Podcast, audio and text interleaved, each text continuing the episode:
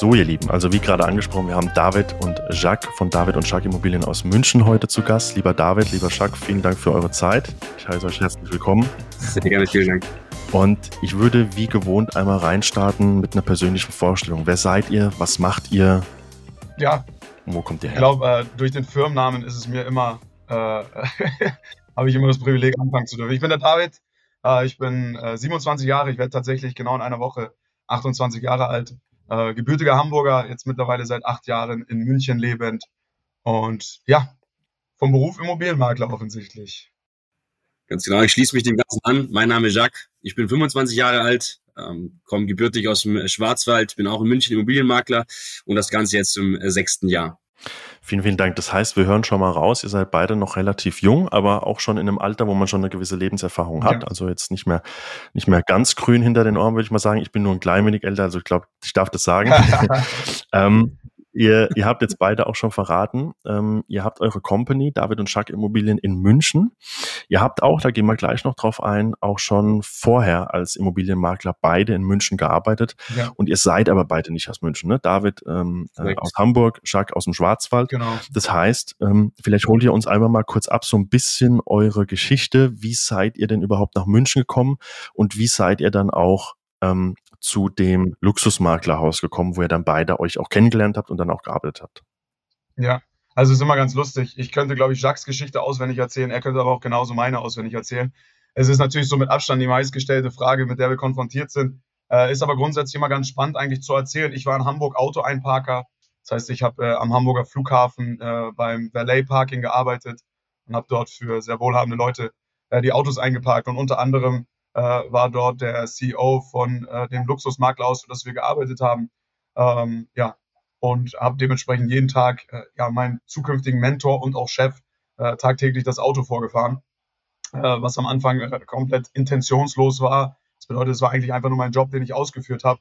Weder wusste ich über dieses Luxusmaklerhaus, was es ist, weder hatte ich jemals vor, eigentlich Immobilienmakler zu werden. Ich war damals noch eher auf der sportlichen Ebene unterwegs und hatte Hoffnungen, mich irgendwo in dem Bereich noch integrieren zu können.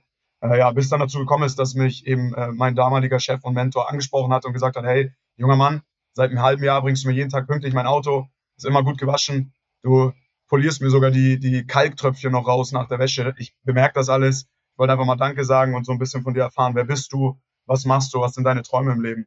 Ja, ich war damals 19 und äh, ja, habe dann äh, da so eine kleine Chance gewittert, konnte mich sozusagen einem sehr, sehr erfolgreichen Unternehmer äh, persönlich vorstellen. Und er hat mir dann damals angeboten, hey, wenn du mal irgendeinen Kontakt brauchst, wenn du mal irgendein äh, Praktikum oder was auch immer äh, anstreben möchtest, in egal welchem Bereich, damals haben wir uns noch eher über Sport unterhalten, er hatte gute Kontakte zum FC Bayern, hat er mir gesagt, soll ich mich gerne bei ihm melden. Und das war für mich Anlass äh, zu sagen, hey, da muss ich unbedingt dranbleiben. Und äh, ja, um es sehr, sehr kurz zu fassen, im Endeffekt hat es dazu geführt, äh, dass mich eben genau äh, diese Person dazu gebracht hat, äh, ja, äh, nach München zu ziehen und hier mit der Ausbildung zum Immobilienkaufmann zu starten. Das heißt, ich habe damals äh, ein Angebot bekommen eben von diesem Herren und äh, bin aus diesem Grund dann 2015 nach München gezogen. Das war der Grund für meinen Umzug hierher und für den Start in der Immobilienbranche. Ich glaube, äh, bei mir, bei mir ist die Geschichte nicht ganz so umfangreich, eher ein bisschen klassischer vielleicht. Ähm, gerade wenn ich mal so zurückdenke, der Beruf des Immobilienmakler war bei mir schon recht früh auf dem Radar, sag ich mal, ne? auch so wirklich in, in, im jugendlichen Alter. Ähm, klar, dann hat man natürlich Ausschweifungen, ich will mal das machen, ich will mal das machen. Ich habe da mein Abitur gemacht, war im Anschluss etwas, etwas äh, viel im ähm, asiatischen Bereich tatsächlich unterwegs. Ich habe als äh, Model gearbeitet und ähm, als ich davon genug hatte, musste ich natürlich jetzt in die Richtung gehen, was, was möchte ich denn machen? Und äh, habe natürlich viel gegrübelt, bin aber immer wieder zu dem Entschluss gekommen, ey, eigentlich möchte ich doch Immobilienmakler werden.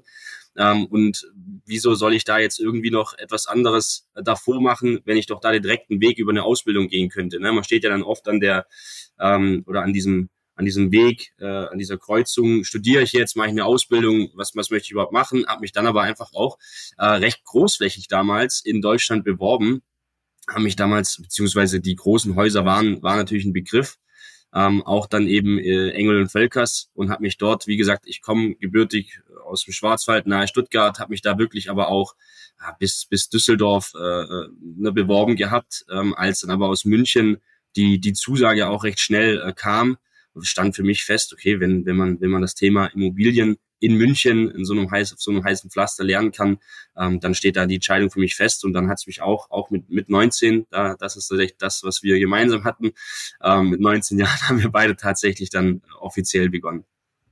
Ja. Okay.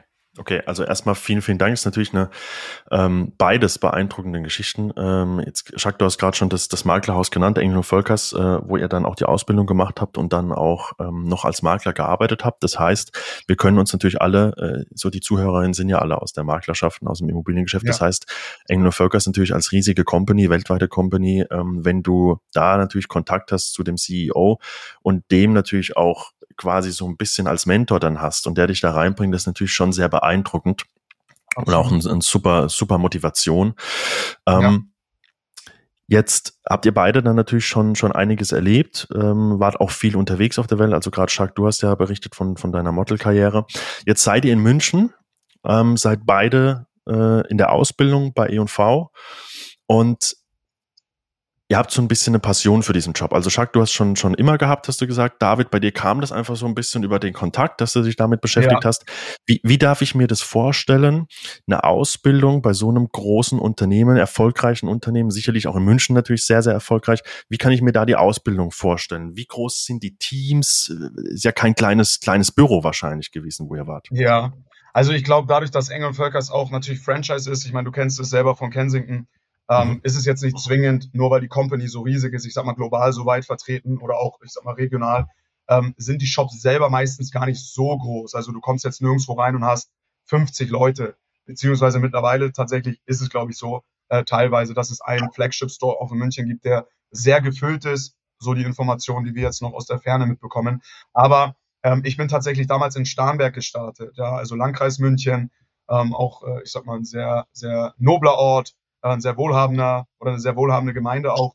Ähm, und da war es tatsächlich so, dass ich glaube, es waren fünf oder sechs Makler dort.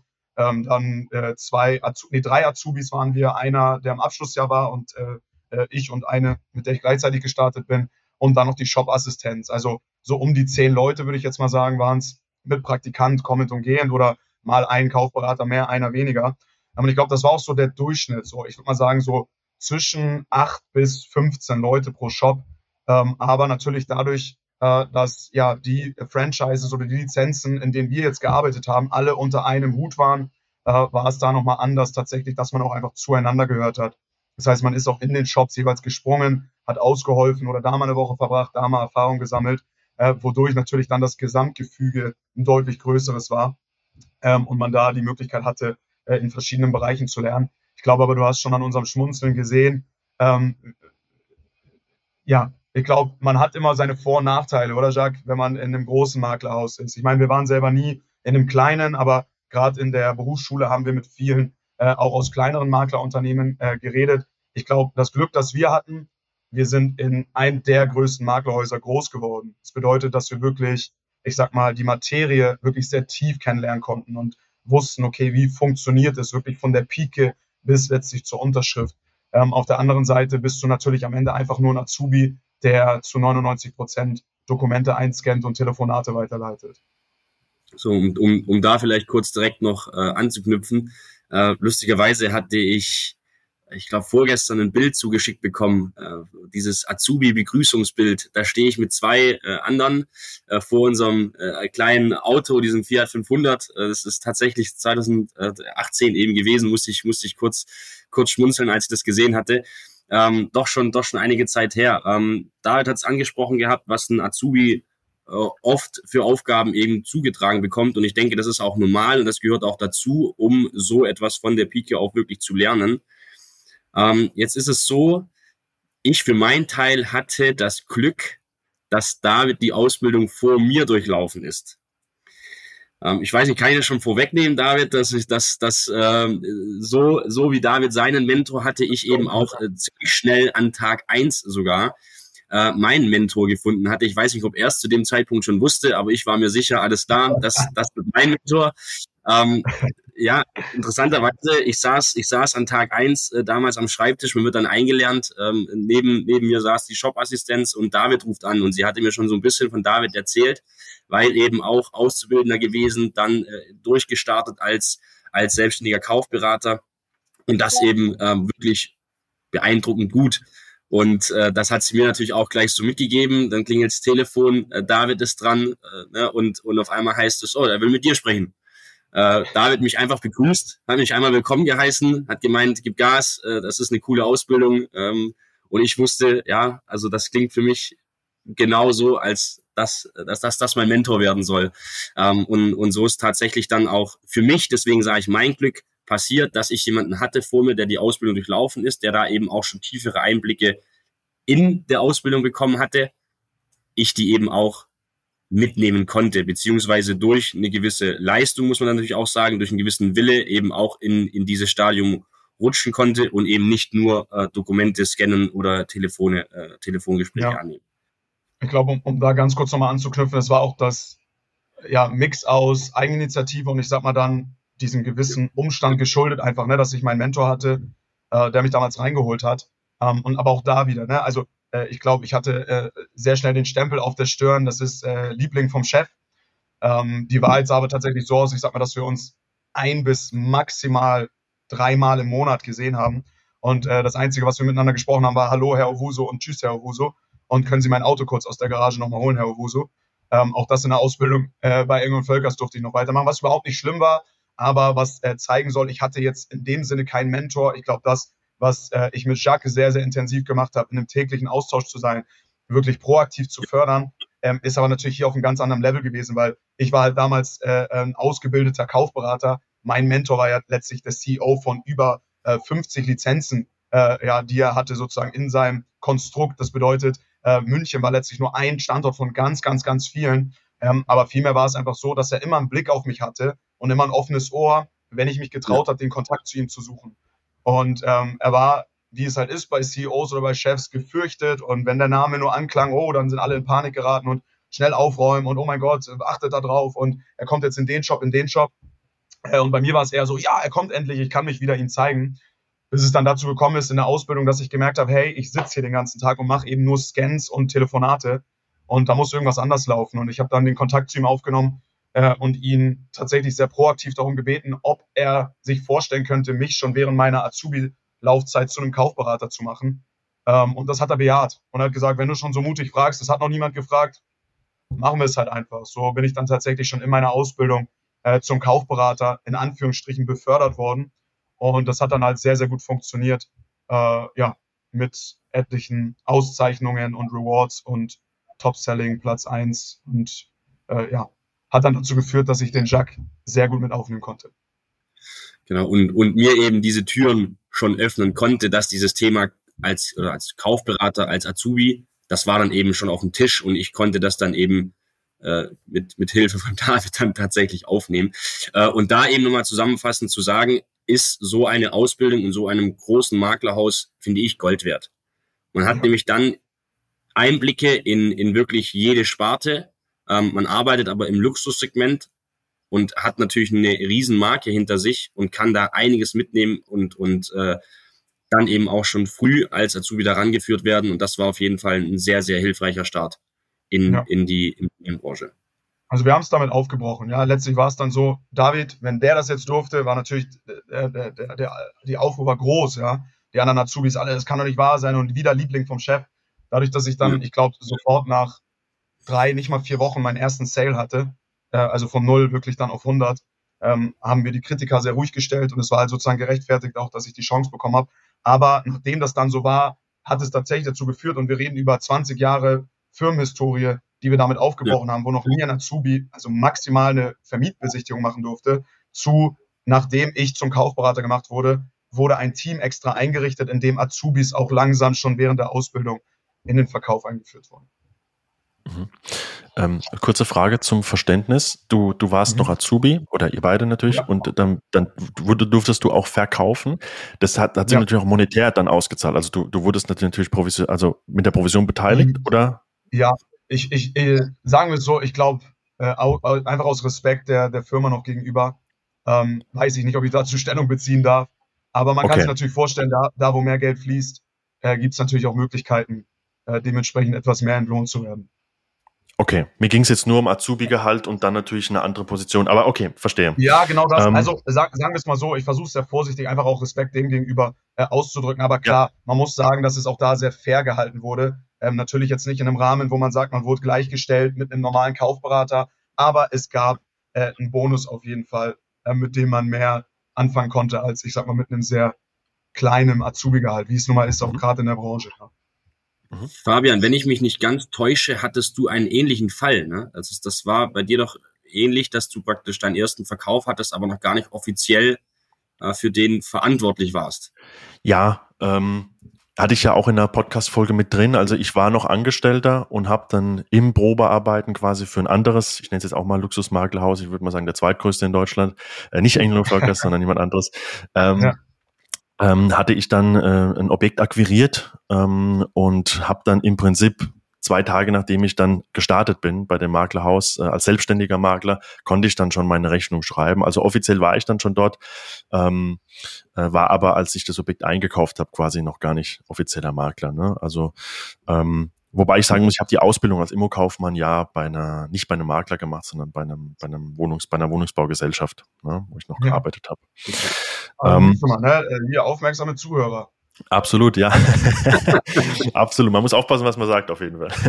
ja, ja, genau das. Ja, sehr schön, sehr schön. Okay, also, wir haben jetzt ein bisschen Einblicke bekommen in eure Zeit bei, bei Englo Völkers als erfolgreiche Brand. Und auch ihr, du hast gerade schon angesprochen, das kann man ja auch bei euch auf der Homepage nachlesen. Ihr habt zum Beispiel drinstehen Platz eins und zwei bei Newcomer of the Year im ersten Jahr, David sogar unter ja. den Top drei in ganz Deutschland und dann auch im zweiten Jahr Platz eins Topseller des Jahres. Das heißt, ihr wart auch relativ schnell als junge Menschen und auch als zwei Personen, die gar nicht aus München kommen, ähm, wart ihr sehr, sehr schnell erfolgreich, ja. Ja. Zumindest gemessen anhand dieser Punkte. Ähm, ja, ich glaube, sehr wichtig, da, da nochmal kurz drauf einzugehen, ja. minimal. Ich glaube, das war sozusagen auch der, der gesamte Werdegang, äh, je nachdem, wie wir nochmal nachher ausschweifen auf das Ganze, ne, was letztlich auch gemündet ist, ohne jetzt irgendwas vorwegzunehmen mit D&J, aber sozusagen äh, äh, stufenweise das Ganze war. Ja, weil es war halt eben so, dass ich sozusagen innerhalb der Ausbildung ähm, ähm, in dieses Newcomer des Jahres System mit reingerutscht bin ähm, und es dort halt sehr gut funktioniert hat und dann am Standort München dort Platz eins geworden bin und sozusagen innerhalb unserer Lizenzholding mit eben diesen, dieser Vielzahl an, äh, an Lizenzen, die dort mit drin waren in diesem Konstrukt, ähm, sogar auf Platz drei gelandet bin. Auch leider nur, weil ich eben nicht das volle Jahr hatte. Leider nicht. Ich glaube, hätte ich das volle Jahr gehabt, ich musste mich mit Leuten messen, die ein ganzes Jahr hatten, aber trotzdem auch da hat es noch für Platz drei gereicht. Ähm, und mir wurde dann sozusagen, weil es ein halbes Jahr war, wurde mir noch das halbe Jahr im nächsten Jahr mit angerechnet. Das heißt, ich hatte zwei halbe Jahre und hatte aber auch da wieder dann den Platz drei. Also jeweils mit einem halben Jahr Platz drei in dem einen Jahr und Platz drei in dem anderen. Das hätte bestimmt auch zu Platz, nein, wollen wir nicht braggen. Aber na gut, hätte auch zu anderen noch reichen können. Aber so haben wir Jacques kennengelernt. Jacques, nach einer Woche, nachdem er mit seiner Ausbildung angefangen ist, waren wir zu einer Ehrung in Hamburg und dort, äh, ja, habe ich dann sozusagen äh, glücklicherweise vor seiner Nase äh, zwei Preise abstauben können. Ähm, und äh, hat dann dazu geführt, glaube ich, dass Jacques sich gesagt hat, da bleibe ich noch enger dran. Aber auch für mich war es von Tag eins eine Freude, äh, jemand wie ihn, der so wissbegierig ist und einfach auch so lernen möchte, äh, an der Seite zu haben, auch als, als Unterstützung und als jemand, an dem man sehen kann, was man selber so alles durchgemacht hat. Ja. Mhm. Jacques, wie wichtig war das für dich, dass du quasi von Anfang an in deiner Ausbildung auch ähm, so jemanden wie David quasi direkt kennenlernst? Weil ich meine, ich war, war für dich damals schon im Kopf auch, okay, ich will irgendwann äh, wirklich auch nochmal ein Unternehmen mit aufbauen, weil wir kommen natürlich gleich zu der D&J-Geschichte, die natürlich sehr prägend jetzt auch ist und ähm, äh, der Hauptbestandteil unseres Interviews heute sein soll. Aber war das für dich schon so im Kopf, dass du gesagt hast, gut, ich nutze jetzt hier mal die Ausbildung, dann schauen wir mal, wo es hingeht. Wie wichtig war da David für dich äh, als, als Mentor, wie du es gerade eben schon gesagt hast? Sehr wichtig. Wie wichtig er dann wurde, das, das konnte ich natürlich nicht ahnen. Ne? Aber ich habe auf jeden Fall von vornherein gesagt, ich werde mir jemanden suchen, der mich da an die Hand nehmen kann. Ähm, muss man vielleicht auch dazu sagen, äh, ich glaube, sowohl David als auch ich sind dann vom Typ Mensch so gewesen, ja, wir gehen jetzt die Ausbildung durch und dann werden wir das schon äh, rocken, so auf, auf, auf gut Deutsch einfach mal gesagt. Ähm, mussten dann aber wahrscheinlich auch feststellen, okay, da gehört doch nochmal hier das eine oder andere dazu, äh, gerade auch was äh, Know-how angeht, äh, was, was Wissen angeht. Ähm, es ist nicht einfach nur, ich kann gut reden, ich kann gut verkaufen und damit ist der Job erledigt. Ähm, das war nämlich auf jeden Fall auch ein ein erster Gedanke, der damit einherging, ne, dass man das jetzt einfach schnell auffasst und schnell eben in dieses Verkaufen reinkommt. Ähm, wie gesagt, daher wieder die Ausbildung extrem wichtig gewesen, um dieses, um dieses Fundament zu bauen. Ähm, und für mich war aber von vornherein sehr wichtig, jemanden wie David da in der Hand zu haben, der eben äh, schon in dem Fall einige Schritte mir voraus ist und mich eben mitziehen kann. Okay, und natürlich ja. auch sicherlich auf menschlicher Ebene. Ne? Das ist ja, ist ja oft auch ein springender Punkt, wo viele dann auch dran scheitern. Ne? Also es gibt ja viele, die erfolgreich sind, wo man sagt, okay, auf, zu dem schaue ich auf, aber dann passt halt das Menschliche nicht. Ja, das war bei uns absolut halt, der Fall. Also von Tag eins. Das, das, ja, das, das muss man sagen. Ja. Man das glaube ich. Also ich glaube, ich hatte so ein bisschen die Form des großen Bruders, jetzt nicht nur für Jacques, sondern allgemein äh, innerhalb dieses Konstrukts, weil ich hatte eben nicht die Person, die mich an die Hand genommen hat. Und ich hatte eben nicht die Person, und es ist gar, also kein Vorwurf an meinen Mentor, war halt einfach nicht da und hatte auch die Zeit für sowas nicht. Das bedeutet, ich hatte mit ihr, ihm einen Türöffner. Jemand, der, wenn ich auf ihn proaktiv zugegangen bin und gesagt habe, hey, kann ich bitte den Shop wechseln, dorthin, wo ich näher an der Stadt dran bin, näher, ich sag mal, an einem jüngeren Geschehen auch, alles klar, mach das. Bin in diesen Shop gewechselt, habe gefragt nach einem halben Jahr, hey, ich habe mich hier bewiesen als sehr zuverlässig, ich mache meinen Job. Ich merke aber, ich muss und ich will in diese Kaufberaterschiene, kann ich die Chance bekommen? Alles klar, du bekommst die Chance. Das bedeutet, ich sag mal, ich hatte jemand, der mir die Türen geöffnet hat. Durchgegangen bin ich sehr stark selber. Und ich glaube, ähm, das war so ein bisschen so ein Breakthrough auch, der aber nicht einfach war, weil er auch, es hört sich alles sehr leicht an, aber mit sehr, sehr viel Kritik, sehr, sehr viel Widerstand auch innerhalb des Unternehmens immer zu tun hatte.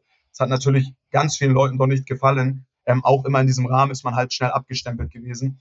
Und da so ein bisschen durchzubrechen, war es für mich auch ein Riesenanliegen, mit jemandem wie Jacques, von dem ich wusste, er ist genauso wissbegierig, genauso ehrgeizig wie ich, genauso heiß darauf, diesen Job gut durchzuführen, dass ich mir dachte, ey, der muss da jetzt nicht nochmal durch und gib ihm doch genau das, was ich an sehr vielen Stellen auch einfach vermisst habe, weil innerhalb von so einem Franchise, die Leute sind halt auch nicht festangestellt, es sind freie Kooperationspartner, die haben gar kein Interesse daran, äh, dich mitzunehmen, weil es, es hilft ihnen nicht. Sie haben nichts davon, ihre eigene Konkurrenz großzuziehen. Für mich war es aber viel mehr so, ähm, äh, ich wusste schon immer, dass ich auch innerhalb des Unternehmenskonstrukts aufsteigen möchte, äh, so dass ich mir immer schon auf die Fahne geschrieben habe, hey, wenn jemand Neues reinkommt, dann kümmere ich mich um diese Leute. Und es war auch immer selbst während meiner Azubi-Zeit schon so, wenn jemand Neues gekommen ist, hieß es, da ist David, wenn du Fragen hast, wende dich an ihn.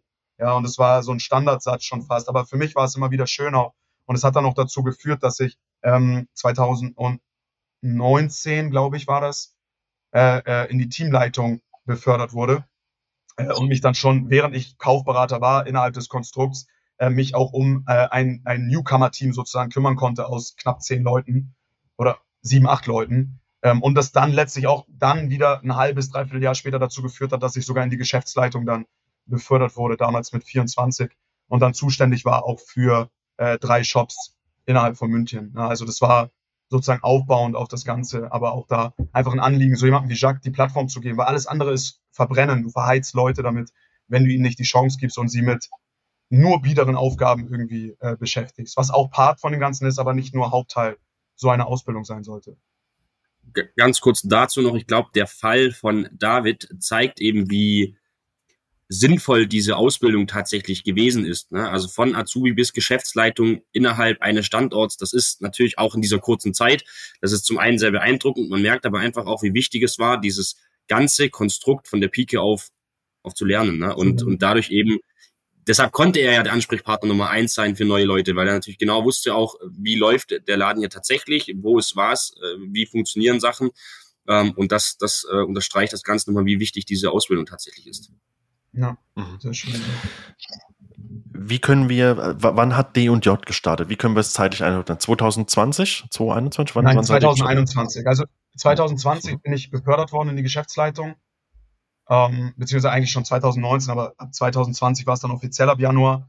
Ähm, genau, und wir sind dann im März 2021 tatsächlich mit D&J gestartet, also äh, bis eine, ein, ein Vierteljahr später. Mhm. Okay, dann würde ich nämlich sagen, dann lasst uns doch jetzt mal bei eurer Company, bei David und Schack Immobilien mal einsteigen. Wir haben gerade im Vorgespräch schon kurz drüber gesprochen. Ähm, März 21. So, jetzt muss ich mal ganz kurz überlegen. Ja, da waren wir schon in einer gewissen Situation, okay, ähm, in Deutschland und auf der Welt. Ja. Ähm, ihr seid, ihr seid gestartet. Darf ich fragen, seid ihr direkt zu zweit gestartet? Ähm, David, dir gehört ja die Company. Hast du direkt ja. Jacques mit ins Boot geholt? Absolut. Also äh, ähm, nichts anderes kam mir jemals in den Sinn. Ähm, mhm. Ja, hat, hat einfach gepasst. Ich sag mal, es war, war ein Schritt raus sozusagen aus einem sehr, einer sehr großen Comfort Zone die irgendwann aber dazu geführt hat, dass man gesagt hat, hey, ich merke, hier powert man sich für etwas aus, was ja äh, nicht irgendwie vereinbar ist mit eigenen Vorstellungen, Überzeugungen und einer eigenen Motivation zu, hey, ähm, ich ja, muss neue Wege gehen, möchte einen neuen Schritt gehen, aber muss tatsächlich sagen, damals, als ich mit Jacques zusammen gestartet bin, hatten wir niemals auch nur ansatzweise den Gedanken, dass es zu dem wird, was es heute ist. Es war vielmehr, hey, raus aus einer alten, aus einem alten Konstrukt zu, hier muss was Neues passieren, zu lass halt mal schauen, was daraus werden kann, zu mittlerweile, glaube ich, äh, einer Riesendelle ins bayerische Makleruniversum äh, reingeschlagen. Ja? Also von Tag eins Seite an Seite. Also ich würde mal, ich hatte es ja, als wir uns das erste Mal kurz miteinander besprochen haben, ich kann sagen, die Gespräche, die ich so führe, ähm, ich denke, ihr habt nicht nur eine Delle ins bayerische Makleruniversum geschlagen, sondern sicherlich auch darüber hinaus bis dato. Ähm, ähm, und deshalb habe ich mich ja auch so sehr gefreut auf das Interview, weil ich euren Weg, den, was, das, was man so sieht, wirklich sehr, sehr, sehr, sehr cool finde. Und man sieht Danke. auch einen roten Faden. Also ich glaube, da ist auch nichts gefaked, da ist auch nichts irgendwie ähm, schöner gemacht, als es ist. Und du hast ja, ja. gerade schon gesagt, ihr wolltet halt aktiv einfach aus einem alten System raus. Ähm, und, und euch anderweitig aufstellen. Chuck, als der David dir das mitgeteilt hat, dass er was gründen will, dass er, dass er was anderes machen will und dass er dich dabei haben will, war das für dich direkt klar, dass du sagst, ja, ich höre hier auf, ich gehe da mit, wir machen das, wir machen das hier gemeinsam? Das war für mich klar und da gab es auch kein, kein Bedenken. Mhm. kurz also und knackig, ja. Ja, kurz, kurz und knackig dazu, ja. Also es ist, es ist, äh, wie, wie David gesagt hat, ne, also es ist ähm, Barrieren brechen, über, über München hinaus. Das, das war, das war äh, so mit, mit der größte Schritt, würde ich sagen. Okay. Ja. Wie kommt, wie kommt der Name, zu, also wie der Name zustande kommt, liegt vielleicht auf der Hand, aber der Name ist so simpel, aber doch so genial. Ähm, ja. War das, wie kam das zustande, dass ihr einfach gesagt habt, gut, dann machen wir halt David und Schack Immobilien? Anstatt ja, jetzt irgendwie genau so, Owusu Immobilien oder so halt das Klassische, ne, was man so kennt, ja. Genau das, was du gerade gesagt hast, so, so ist es letztlich auch entstanden. Jacques, ich nehme mal die erste Hälfte, du kannst die zweite Hälfte erzählen, ja. Ähm, am Ende des Tages war es halt wirklich, wie nennen wir das ganze Ding hier eigentlich? Und dadurch, dass mein Nachname halt irgendwie, also wir haben eine Story, wir haben einen WhatsApp-Verlauf, wo ich immer, wenn jemand meinen Nachnamen per E-Mail oder irgendwie in einer SMS falsch geschrieben hat, habe ich den immer äh, in diesen Chat reingeschickt und da gibt es bestimmt 24 verschiedene Varianten, wie Leute da draußen meinen Nachnamen falsch geschrieben haben, obwohl er eigentlich nicht sehr schwer zu schreiben ist. Ovusu, O-W-U-S-U. Aber da war alles mit dabei. Ovasu, Osusu, Osavu, äh, Owuso ist so das meistgenannte, äh, dass wir dann gesagt haben, ja, Owusu und Braun, nee, das funktioniert nicht so wirklich ganz. Und dann haben wir uns angeschaut und was haben wir gesagt, Jacques? Sollen wir es jetzt David und Jacques nennen, oder? Ja. Und tatsächlich haben wir dann gesagt, so machen wir das jetzt. Äh, warum? Weil wir dann natürlich auch direkt David und Jacques sein konnten. Wir, das hat ja. uns ja schon vornherein ein anderes Standing gegeben, gerade weil wir halt gesagt haben, okay, es ist, es ist ein sehr alt eingesessener Markt und da würde jeder Braun Owusu Immobilien, Owusu Braun Immobilien heißen. Ja. Und so kam, so kam der Name tatsächlich zustande. Ja. ja. Also ich glaube, ich muss sagen, dass sich aus dieser Idee heraus die Brand-Idee so richtig entwickelt hat. Ähm, das heißt, wir würden übertreiben, wenn wir sagen, dass wir irgendwie einen richtigen, wir hatten gar nicht so richtig einen Businessplan. Es war vielmehr einfach, hey, äh, rausbrechen aus einem alten System ähm, und sozusagen etwas anfangen. Ich glaube, viele starten ja auch so mit ihren Einzelunternehmen oder sonst was. Bei uns war es einfach, hey, lass zusammen was starten. Zu, ich sag mal, in diesem Prozess hat sich das dann alles ergeben und wir saßen im Auto und haben uns angeguckt und haben gesagt, wir können doch jetzt hier nicht, wir können doch nicht von dem Einladen da raus und das ist jetzt David und Jack, die lachen uns doch alle aus. Und dann haben wir uns angeguckt und wir haben nichts Besseres gefunden. Also, ja, dann nennen wir es halt David und Jack Immobilien. Und dann, ja, es war es Jack und David Immobilien. Dann war es, okay, dann nennen wir es David und Jacques Immobilien. Das klang irgendwie flüssiger. Ähm, ja, und dann letztlich sind wir auf dem Namen hängen geblieben und sind bis heute unglaublich glücklich darüber, äh, es so genannt zu haben, weil wir eben damit schon eine Brücke schaffen zu dem, äh, ja, ich sag mal, Firmenwerten, die wir vertreten. Das ist ein persönliches Verhältnis. Es ist, dass die Leute uns kennenlernen dürfen. Es ist eben nicht so, dass wir plump Leute einfach duzen und zu jedem reingehen und sagen, ey, was geht, Digga, sondern vielmehr, hallo, ich bin der David und hallo, ich bin der Jacques. Ja. Mhm. Ähm, also das, das Thema mit dem Du habt ihr ja auch, auch bei euch auf der Homepage und wenn man euch folgt, ja. ne, das, das ist ja in der Philosophie mit drin, da kommen wir später noch dazu, auf die Philosophie. Ja. Ähm, von daher passt natürlich auch wieder der Name, wie du es gerade schon so schön gesagt hast. Wir können halt David und Chuck auch einfach direkt sein.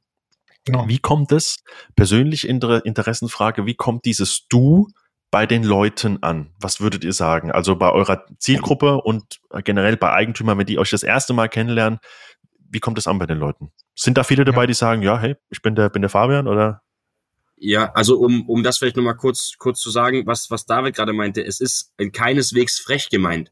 Es ist nicht ein, ein, wir kommen rein und sagen erstmal, äh, du Peter, alles klar bei dir und, und wie, wie läuft's denn, äh, starten wir oder irgendwie, ne? Also es ist natürlich ein ähm, Vorgehen, das, das mich als Jacques oder als David vorstellt und eine Ebene schafft, in der dann das Feedback sehr schnell, ja, ich bin der, so und so oder ich bin die so und so, dass dann das Du sehr schnell einfach normal ist. Ne? Und, und ich glaube, da spielt unsere Art dann einfach auch sehr, ähm, sehr viel mit einher und am Ende, ähm, wie gesagt, ist das die Philosophie, wo wir eben diese, diese Ebene schaffen wollen, diese persönliche Ebene herstellen wollen ähm, und das eben bei dem Thema Immobilien, was absolut emotional ist, ähm, finde ich ein, ein, ein sehr guter Schritt ist.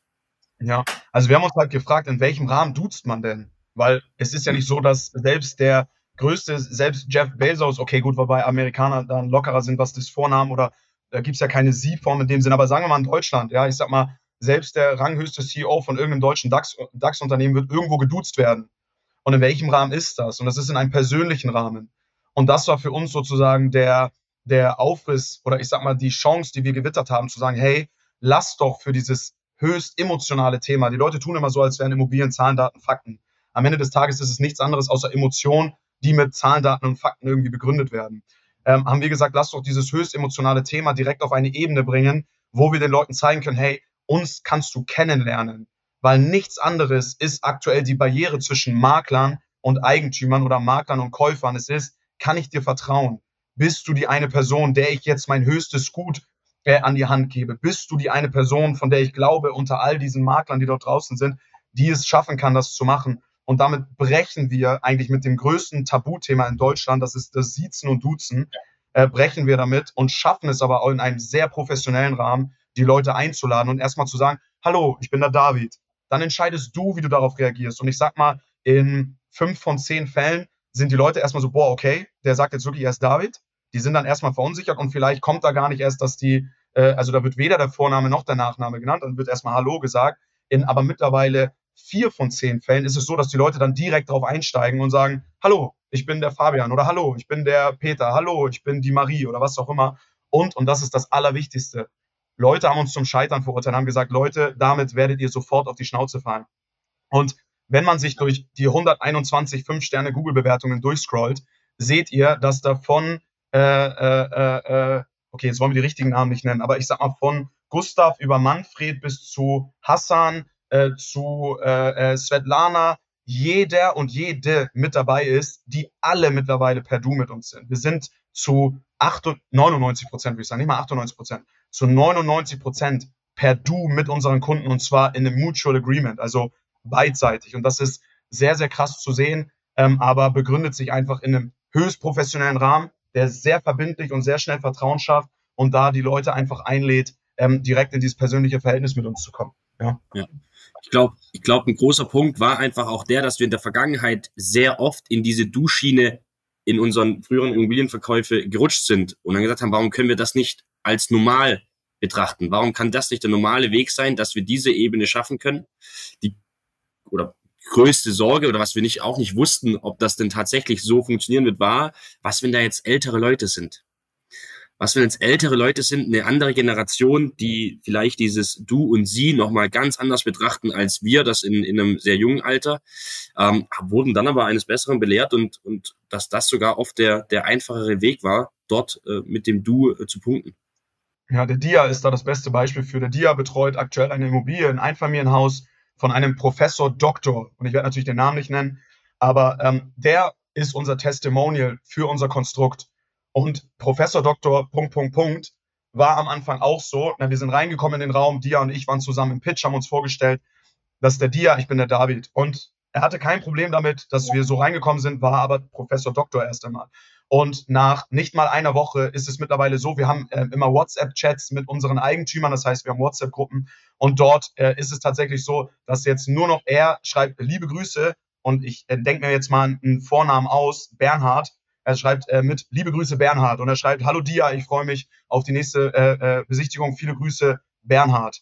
Und das ist der Beweis dafür, dass wenn wir den Professor Doktor, der seit über 30 Jahren an der Technischen Universität, ähm, ich glaube, äh, IT-Wissenschaften lehrt, ähm, wenn der dazu kommt, uns mit Liebe Grüße, Bern, er heißt nicht Bernhard, aber ich nehme jetzt mal Bernhard als Synonym, Liebe Grüße Bernhard schreibt, zeigt es, dass unser Konstrukt äh, äh, funktioniert, dass das bulletproof ist und vor allem, dass wir ein Proof of Concept haben damit.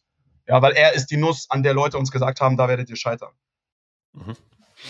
Verstehe, verstehe, was ihr meint. Was, ähm, was würdet ihr sagen? Also, das ist zum einen, höre ich raus, natürlich einfach eine Einstellungssache von euch, dass ihr sagt, hey, wir finden es einfach harmonischer, wir finden es einfach moderner, so möchte ich es jetzt mal auch ja. sagen, und menschlicher bei so einem wichtigen Thema wie Immobilienkauf und Verkauf. Ähm, Würdet ihr sagen, das bringt euch auch was in einer, in einer Kundenbeziehung, weil natürlich nicht jedes Objekt verkauft sich direkt, du musst auch mal Preisreduzierungen und so weiter machen, du musst auch mal kritische Gespräche führen. Äh, bringt euch auch diese Du-Ebene was dann in, in diesen Gesprächen, dass der Eigentümer euch eher zuhört?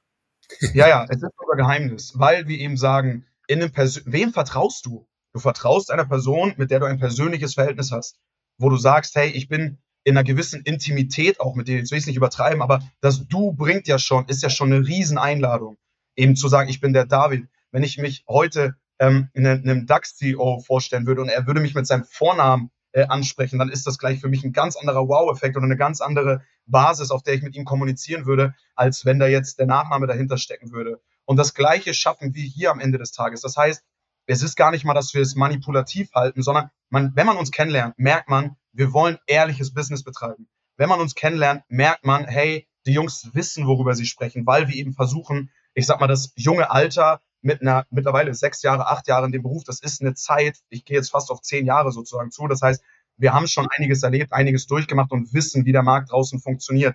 Auf dieser Du-Ebene führen wir tausendmal bessere Gespräche, weil eben die Distanz nicht so da ist und man eben sagen kann, hey, hör zu, ich sagte das gerade auf einem ganz anderen Level als nur auf dieser Business-Ebene sehr weit voneinander distanziert. Das heißt, am Ende des Tages ist das auch äh, ein Teil des Konzeptes, ähm, äh, auf dieser persönlichen Ebene schneller dahin zu kommen, jemanden auch äh, wirklich mit Nachdruck äh, verstehen, äh, zu verstehen geben zu können, wo, wo wir jetzt gerade stehen mit der Immobilie und eben auch kritische Gefühl, äh, Gespräche sehr viel besser führen kann. Absolut. Ich glaube auch die Ehrlichkeit eines Gegenüber ist nochmal anders, beziehungsweise gerade in so Krisengespräche bekommen wir eher nochmal raus, was ist denn jetzt wirklich der Grund? Worum geht's jetzt hier gerade wirklich, dass wir da nochmal ein ganz anderes Feedback bekommen. Ja, also das, das nochmal noch mal kurz da dazugefügt. Ähm, in, insofern hilft das absolut auch in solchen Situationen weiter. Und dazu, es ist, es ist ja wie gesagt nicht gleich ein unprofessioneller Rahmen da das, deshalb geschaffen. Ne? Also es ist ja nach wie vor eine absolute professionelle Dienstleistung, die geboten wird. Nur die Ansprache ist eben eine andere. Ja. Mhm. Mhm. Okay, sehr, sehr spannend. Ähm, auch eure Insights jetzt nach der ganzen Zeit, wo ihr das auch so praktiziert, ähm, wie das halt auch bei dem anfänglich zumindest schwersten Kunden, ne, schwerste Zielgruppe, dass es trotzdem auch gut ankommt. Ne? Okay. Absolut. Fabian, ähm, wollte ich vielleicht noch kurz aber auch die andere Seite schildern in, eine, in, in 30 Sekunden, weil wir natürlich. Mhm. auch, und es wäre gelogen, wenn wir sagen, dass wir nicht auch äh, ab und zu damit auch mal ähm, äh, an unsere Grenzen kommen. Ne? Also wir haben auch, äh, aber das können wir halt, wir haben es, und deswegen ist es so lustig, wir haben genau vier E-Mails schon bekommen, äh, wo jemand äh, gesagt hat, hey, duzt mich nicht. Oder sind wir schon irgendwie, äh, ich wusste gar nicht, dass wir Schulfreunde sind, dass wir uns jetzt duzen. Oder wir waren äh, so frei 2021, haben wir an Weihnachten, also nicht die Tage davor, sondern am 24. in der Früh unseren Weihnachtsnewsletter verschickt mit Danke und einfach nur Weihnachtsgrüßen, ohne Werbung. Einfach nur Weihnachtsgrüße. Und da hat jemand sich aufgeregt, wie könnt ihr es wagen, an Weihnachten eine Mail zu verschicken und mich auch noch zu duzen? Ähm, und die schlimmste Erfahrung, die wir gemacht haben, war tatsächlich, dass wir bei einem Objekt jemanden hatten, der gesagt hat, weil äh, wir arbeiten mit OnOffice, äh, wird vielleicht auch noch ein Teil sein, womit wir arbeiten, äh, und haben da diese automatische Portalanfragenbeantwortung. Äh, das bedeutet, wenn jemand eine Anfrage schickt, wird sie sofort innerhalb von einer Minute beantwortet. Und dort war es tatsächlich dann so, dass äh, halt auch da die Du-Ansprache schon direkt mit dabei ist und du sozusagen begrüßt wirst bei uns mit Servus Fabian äh, zur Information zu deinem Objekt geht's hier entlang. Und da hat dann einer darauf geantwortet, hey, weil ihr mich geduzt habt, habe ich kein Interesse mehr äh, an der Immobilie. Also es ist tatsächlich einmal uns auch so negativ auf die Füße gefallen. Ähm, aber man muss sagen, wir haben jetzt mittlerweile eine Datenbank von über 5000 äh, Kunden. Das heißt, äh, dieser eine, äh, der, den müssen wir tatsächlich in Kauf nehmen dafür, dass wir einfach unseren Strang auch durchziehen äh, und damit eine ganz neue Unternehmenskultur auch nach draußen schaffen. Mhm. Okay, vielen Dank auch für die Perspektive von der anderen Seite, dass es halt auch durchaus mal negative äh, äh Auswir ja. Auswirkungen hat, aber äh, definitiv im Konstrukt, in dem Rahmen, was ihr gerade alles erzählt habt, ähm, macht natürlich das, äh, das Gemeinsame dann mehr oder das, das gesamte mehr Sinn, wenn man das natürlich im Auge behält.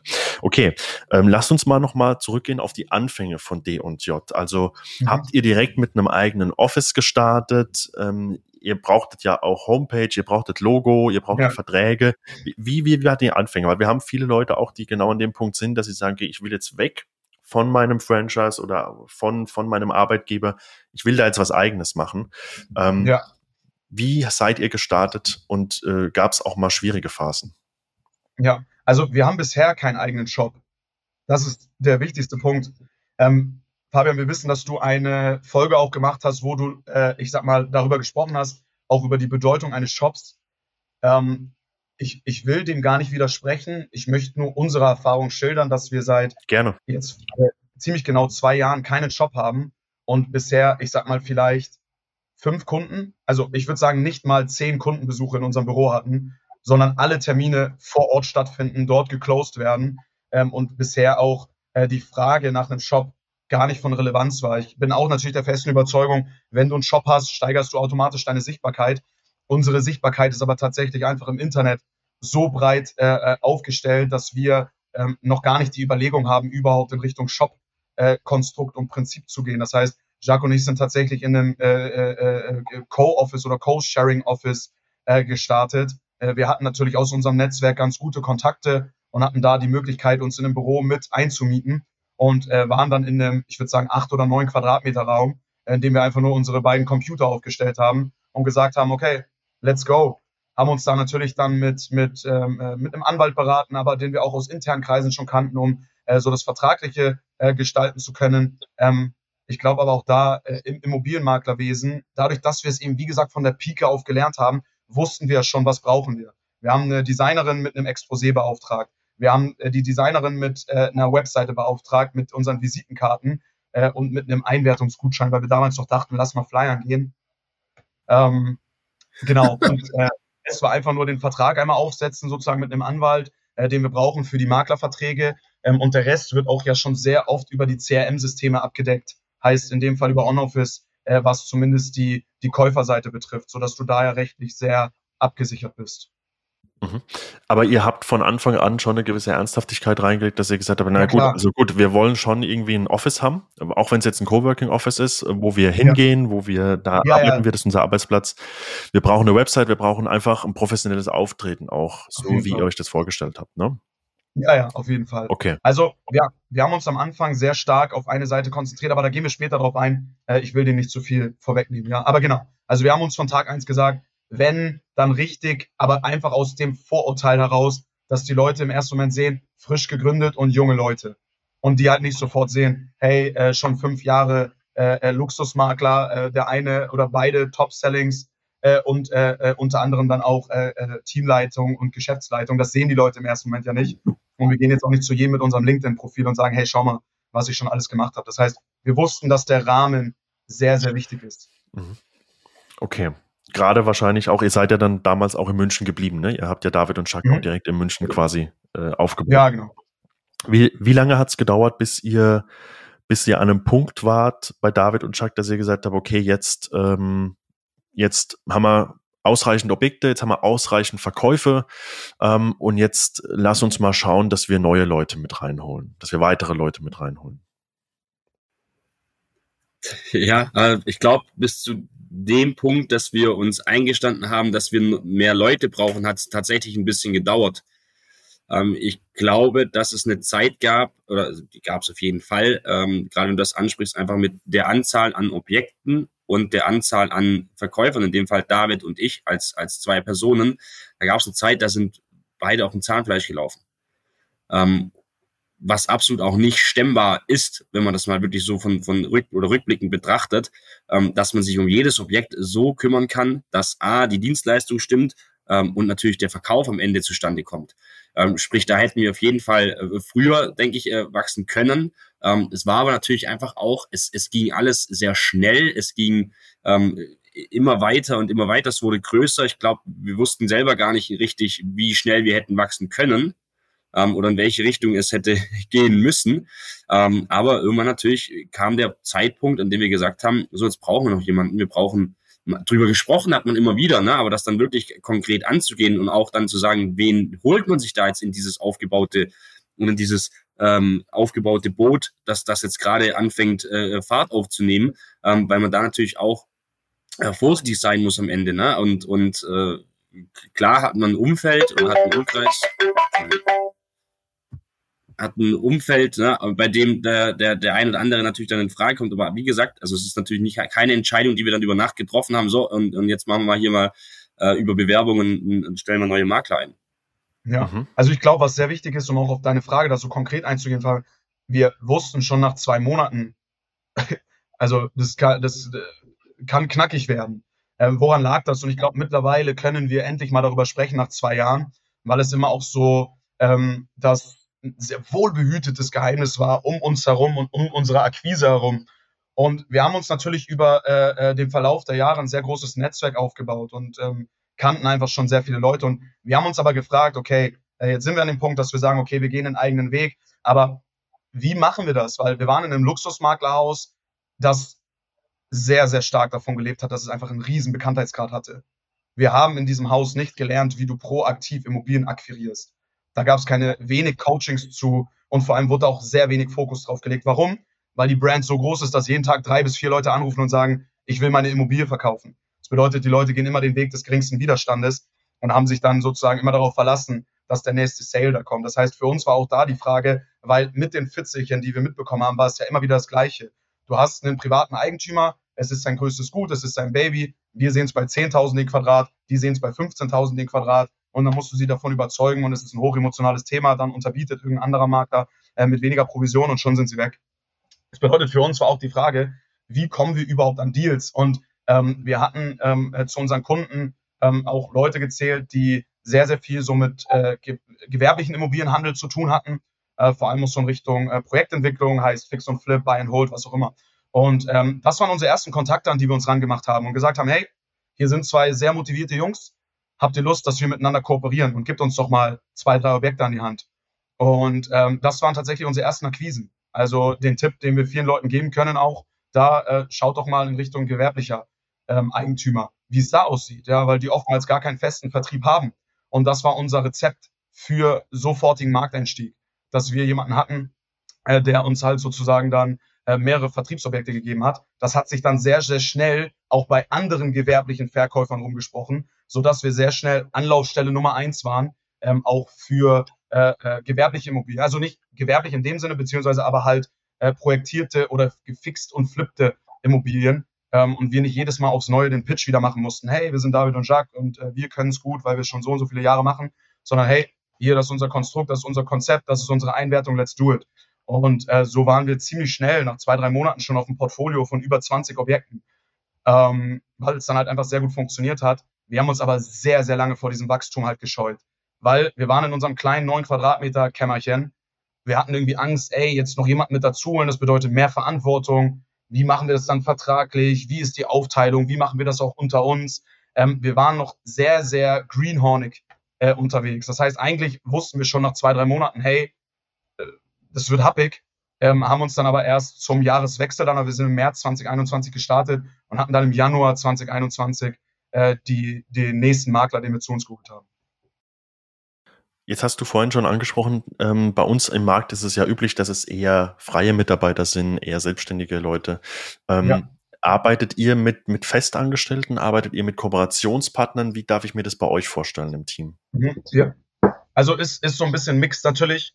Ähm, äh, es kommt sozusagen auch bei uns darauf an, ich sag mal Zugehörigkeit. Das heißt, wir haben sozusagen immer so eine, eine Testlaufzeit, auch die bei uns, die bei uns verfährt wechseln jetzt aber sehr, sehr stark in dieses Konstrukt dann auch in Richtung Festanstellung rein, sind aber sehr gestartet mit dem klassischen Modell äh, in Richtung Kooperation, weil wir aber auch einfach am Anfang nicht garantieren wollten, dass wir jeden sofort ausstatten können mit XYZ-Objekten ähm, und danach dann halt einfach schauen mussten, hey, okay, wie funktioniert das jetzt? Können wir jemanden direkt bei uns ausstatten? Aber auch da muss man natürlich sehr stark mit der Scheinselbstständigkeit einfach aufpassen. Und ähm, jetzt langsam merken wir, wir kommen an einen Punkt sozusagen, wo das der Fall ist, äh, wo wir uns dann dazu entschieden haben zu sagen, okay, wir müssen uns auch in Richtung Festanstellung dann äh, entwickeln, sind aber tatsächlich erstmal gestartet mit dem Modell von äh, äh, freier Kooperation.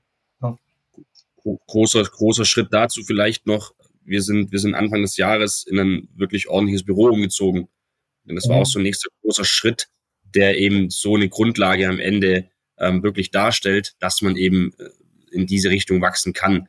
Also wie gesagt, von neun Quadratmeter Büro und das ist nicht mal untertrieben. Also es ist tatsächlich, da waren zwei Schreibtische drin, zwei Stühle, ähm, zwei Laptops, in jeder noch ein Bildschirm.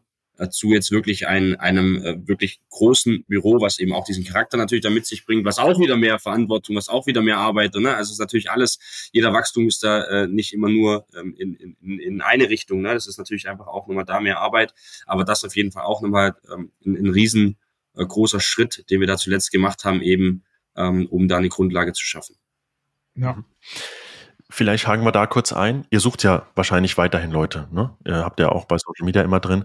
Ähm, wie, wie läuft das bei euch ab? Also auf die Unternehmensphilosophie kommen wir gleich nochmal, mit Ausnahme von dem Du, das, das haben wir ja gerade schon besprochen teilt ihr auf zwischen Einkauf, Verkauf, zwischen, zwischen ähm, also nochmal andere Aufgaben im Team, weil jeder von euch, und ich glaube, das ist ja auch ein Erfolgskonzept äh, von euch, ihr habt ja nur Leute, die Stand jetzt, also vor ein paar Wochen habt ihr das so ein bisschen das Geheimnis gelüftet, aber Stand jetzt ist ja jeder, der bei euch ist, ist auch vor der Kamera, bringt sich auch aktiv auf Social Media mit ein, so dass die Company einfach im Gesamten wächst.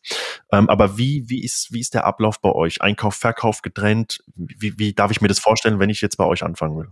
Ja, ja, absolut. Also und da ist es eben genau das und das ist auch, also es ist ein offenes Geheimnis, weil jeder kann es sofort so kopieren. Und ich verstehe bis heute nicht tatsächlich, ähm, wie man halt eigentlich in dem, also warum die andere Regel der Standard ist. Warum ist es der Standard, dass ein Makler beides macht? Weil wir eben auch in diesen Jahren bei Engel und Völkers eben gesehen haben, wir hatten Leute, die haben sich, oder es waren sehr, sehr wenige, es waren ein bis zwei, die haben sich nur auf Akquise konzentriert, aber waren so vertieft in die Akquise, dass sie sich nicht um den Verkauf kümmern konnten. Und wir hatten Leute, die sich nur ähm, versucht haben, ich sag mal, in, in die andere Richtung zu stürzen, aber gleichzeitig dann auch äh, hier noch einen Call zu führen mit einem Eigentümer, da noch mal was zu akquirieren und keine Ahnung was. Und ähm, wir haben uns gesagt, hey, in der Zeit, wo du akquirierst, hast du keine Zeit, Besichtigungen für den Verkauf durchzuführen. In der Zeit, wo du Besichtigungen für den Verkauf durchführen kannst, kannst du keine Calls führen äh, für die Akquise. Ähm, sodass wir einfach für uns gesagt haben, und da war auch wieder dieses äh, gewerbliche äh, ähm, ähm Eigentümer sozusagen angehen. Für uns, da haben wir einen Blick reinbekommen, hinter die Kulissen. Wie kommen die denn an ihre Immobilien?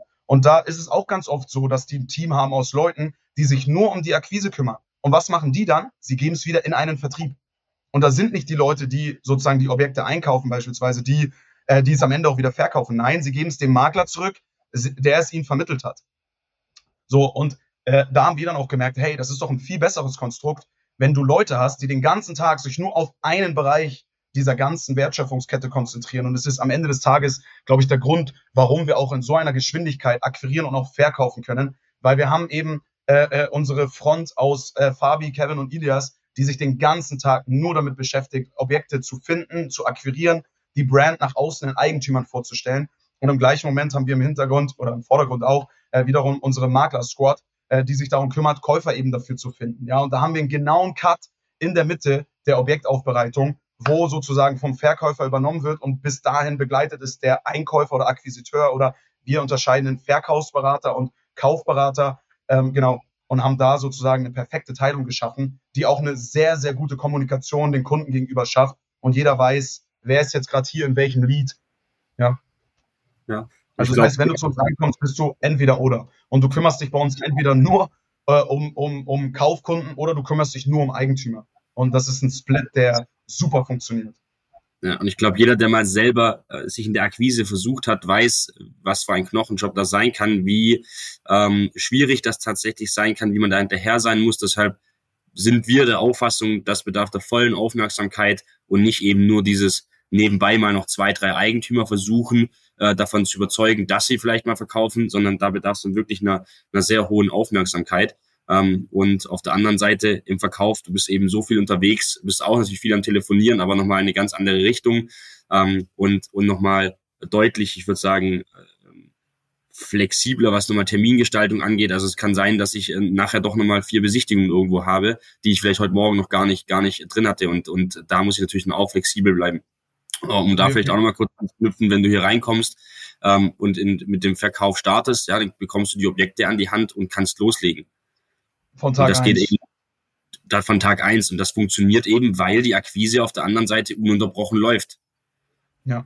Und genau, du bist auf der Akquise-Seite so, dass du, ich sag mal, in unserem Konstrukt, wie wir akquirieren, von Tag eins äh, aus diesem Mix aus kalten und warmen Leads äh, sofort schöpfen kannst und da natürlich eine erste Geduld mitbringen musst, äh, bis du das erste Objekt akquirierst, wir aber auch da Möglichkeiten finden halt, äh, um, um die Leute ziemlich schnell auch in den Umsatz reinzubringen, beziehungsweise auf die Erfolgsspur dann letztlich, dass sie wissen, okay, hier wurde was akquiriert. Da ist es aber gerade in der Akquise dann umso wichtiger, äh, einen ersten finanziellen Background einfach zu schaffen, weil da sozusagen, ne, anders jetzt als bei den äh, Maklern oder bei den Fair oder bei den Kaufberatern, ähm, die sofort heute anfangen können, mit einem Objekt zu besichtigen, muss ein Akquisiteur erstmal ein Lied bekommen, ihn akquirieren, ihn dann rübergeben in Richtung Verkauf oder in die, in die Richtung der Kaufberater ähm, und dort dann ähm, warten, äh, bis das Ganze vollzogen ist. Ja, aber ähm, bei uns bist du von Tag eins ausgestattet äh, mit allen Werkzeugen, die es braucht und bist da ziemlich schnell eingearbeitet, was das betrifft. Noch ein abschließender Satz. Ähm, wir vergleichen das immer mit Fußball. Wir sind alle Fußball verrückt, wir sind alle Sport verrückt. Und es ist einfach wie auf dem Spielfeld. Als Verteidiger, wenn ich im Sturm bin, kann ich nicht hinten verteidigen. Und wenn ich als Stürmer kann ich nicht, also als Verteidiger kann ich vorne nicht stürmen, als Stürmer kann ich hinten nicht verteidigen. Und deswegen, jeder hat seine Position und konzentriert sich darauf, bestmöglich zu verteidigen oder bestmöglich Tore zu schießen. Und nur wenn dir der Rücken freigehalten wird, dann weißt du, dass du deinem Job bestmöglich nachgehen kannst. Du hast nichts davon, auf dem ganzen Spielfeld aktiv zu sein. Wenn du nämlich vorne bist, kannst du hinten nicht sein. Wenn du hinten nicht bist, kannst du vorne nicht sein. Und das gleiche Konstrukt fahren wir äh, bei uns sozusagen mit dieser Arbeitsteilung. Und es funktioniert brillant. Und es muss eigentlich auch der neue Standard werden. Also ich, ich plädiere ganz stark dafür, dass das bei uns nicht etwas ist, was nur für uns gut funktioniert. Man muss mich sehr stark davon überzeugen, äh, warum es noch sinnvoll ist, den anderen Weg zu gehen. Sehr, sehr schön gesagt. Mhm. Noch eine kurze äh, Gegenfrage hierzu. Der, der Einkäufer behält aber den Kontakt zum Eigentümer. Also wenn jetzt mhm. eine, eine, Immobilie unbewohnt ist, der Eigentümer von mir aus weiter weg wohnt oder wo auch immer, dann ja. bleibt trotzdem der Einkäufer der Kontakt für den Eigentümer oder?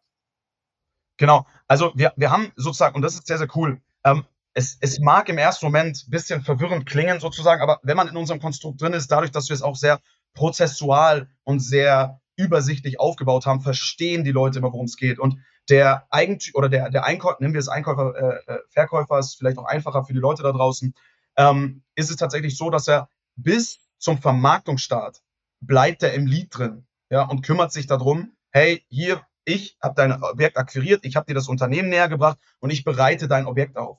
Und dann mit Vermarktungsstart, der sozusagen bei uns aber auch schon vielleicht ein bisschen früher sozusagen überleitet, anders Ab dem Vermarktungsstart ist dann der Verkäufer zuständig und in der Mitte des Ganzen, was bei uns bedeutet, Fototermin, äh, Vertragsunterschrift, kommen beide zusammen und stellen sich sozusagen vor. Ja, dass du da sozusagen einen fließenden Übergang schaffst. Das heißt, der Einkäufer ist hier, hier, hier, okay, Closing, ähm, Unternehmen ist überzeugt, ich bin sozusagen dein Ansprechpartner, ich bringe dir jetzt die Person, die dafür sorgt, dass du am Ende des Tages auch einen Käufer hast. Hier kommt dann beispielsweise die Sabrina mit dazu und dann übergibt hier der Einkäufer an Sabrina und die Sabrina macht sozusagen weiter. Ähm, aber wir versuchen es auch so zu halten, dass die Einkäufer ähm, äh, den, den festen Kontakt auch zum Eigentümer behalten, dass wenn da Folgegeschäfte auch entstehen, äh, das natürlich auch auf der Arbeit basiert, die der Einkäufer gemacht hat. Ja.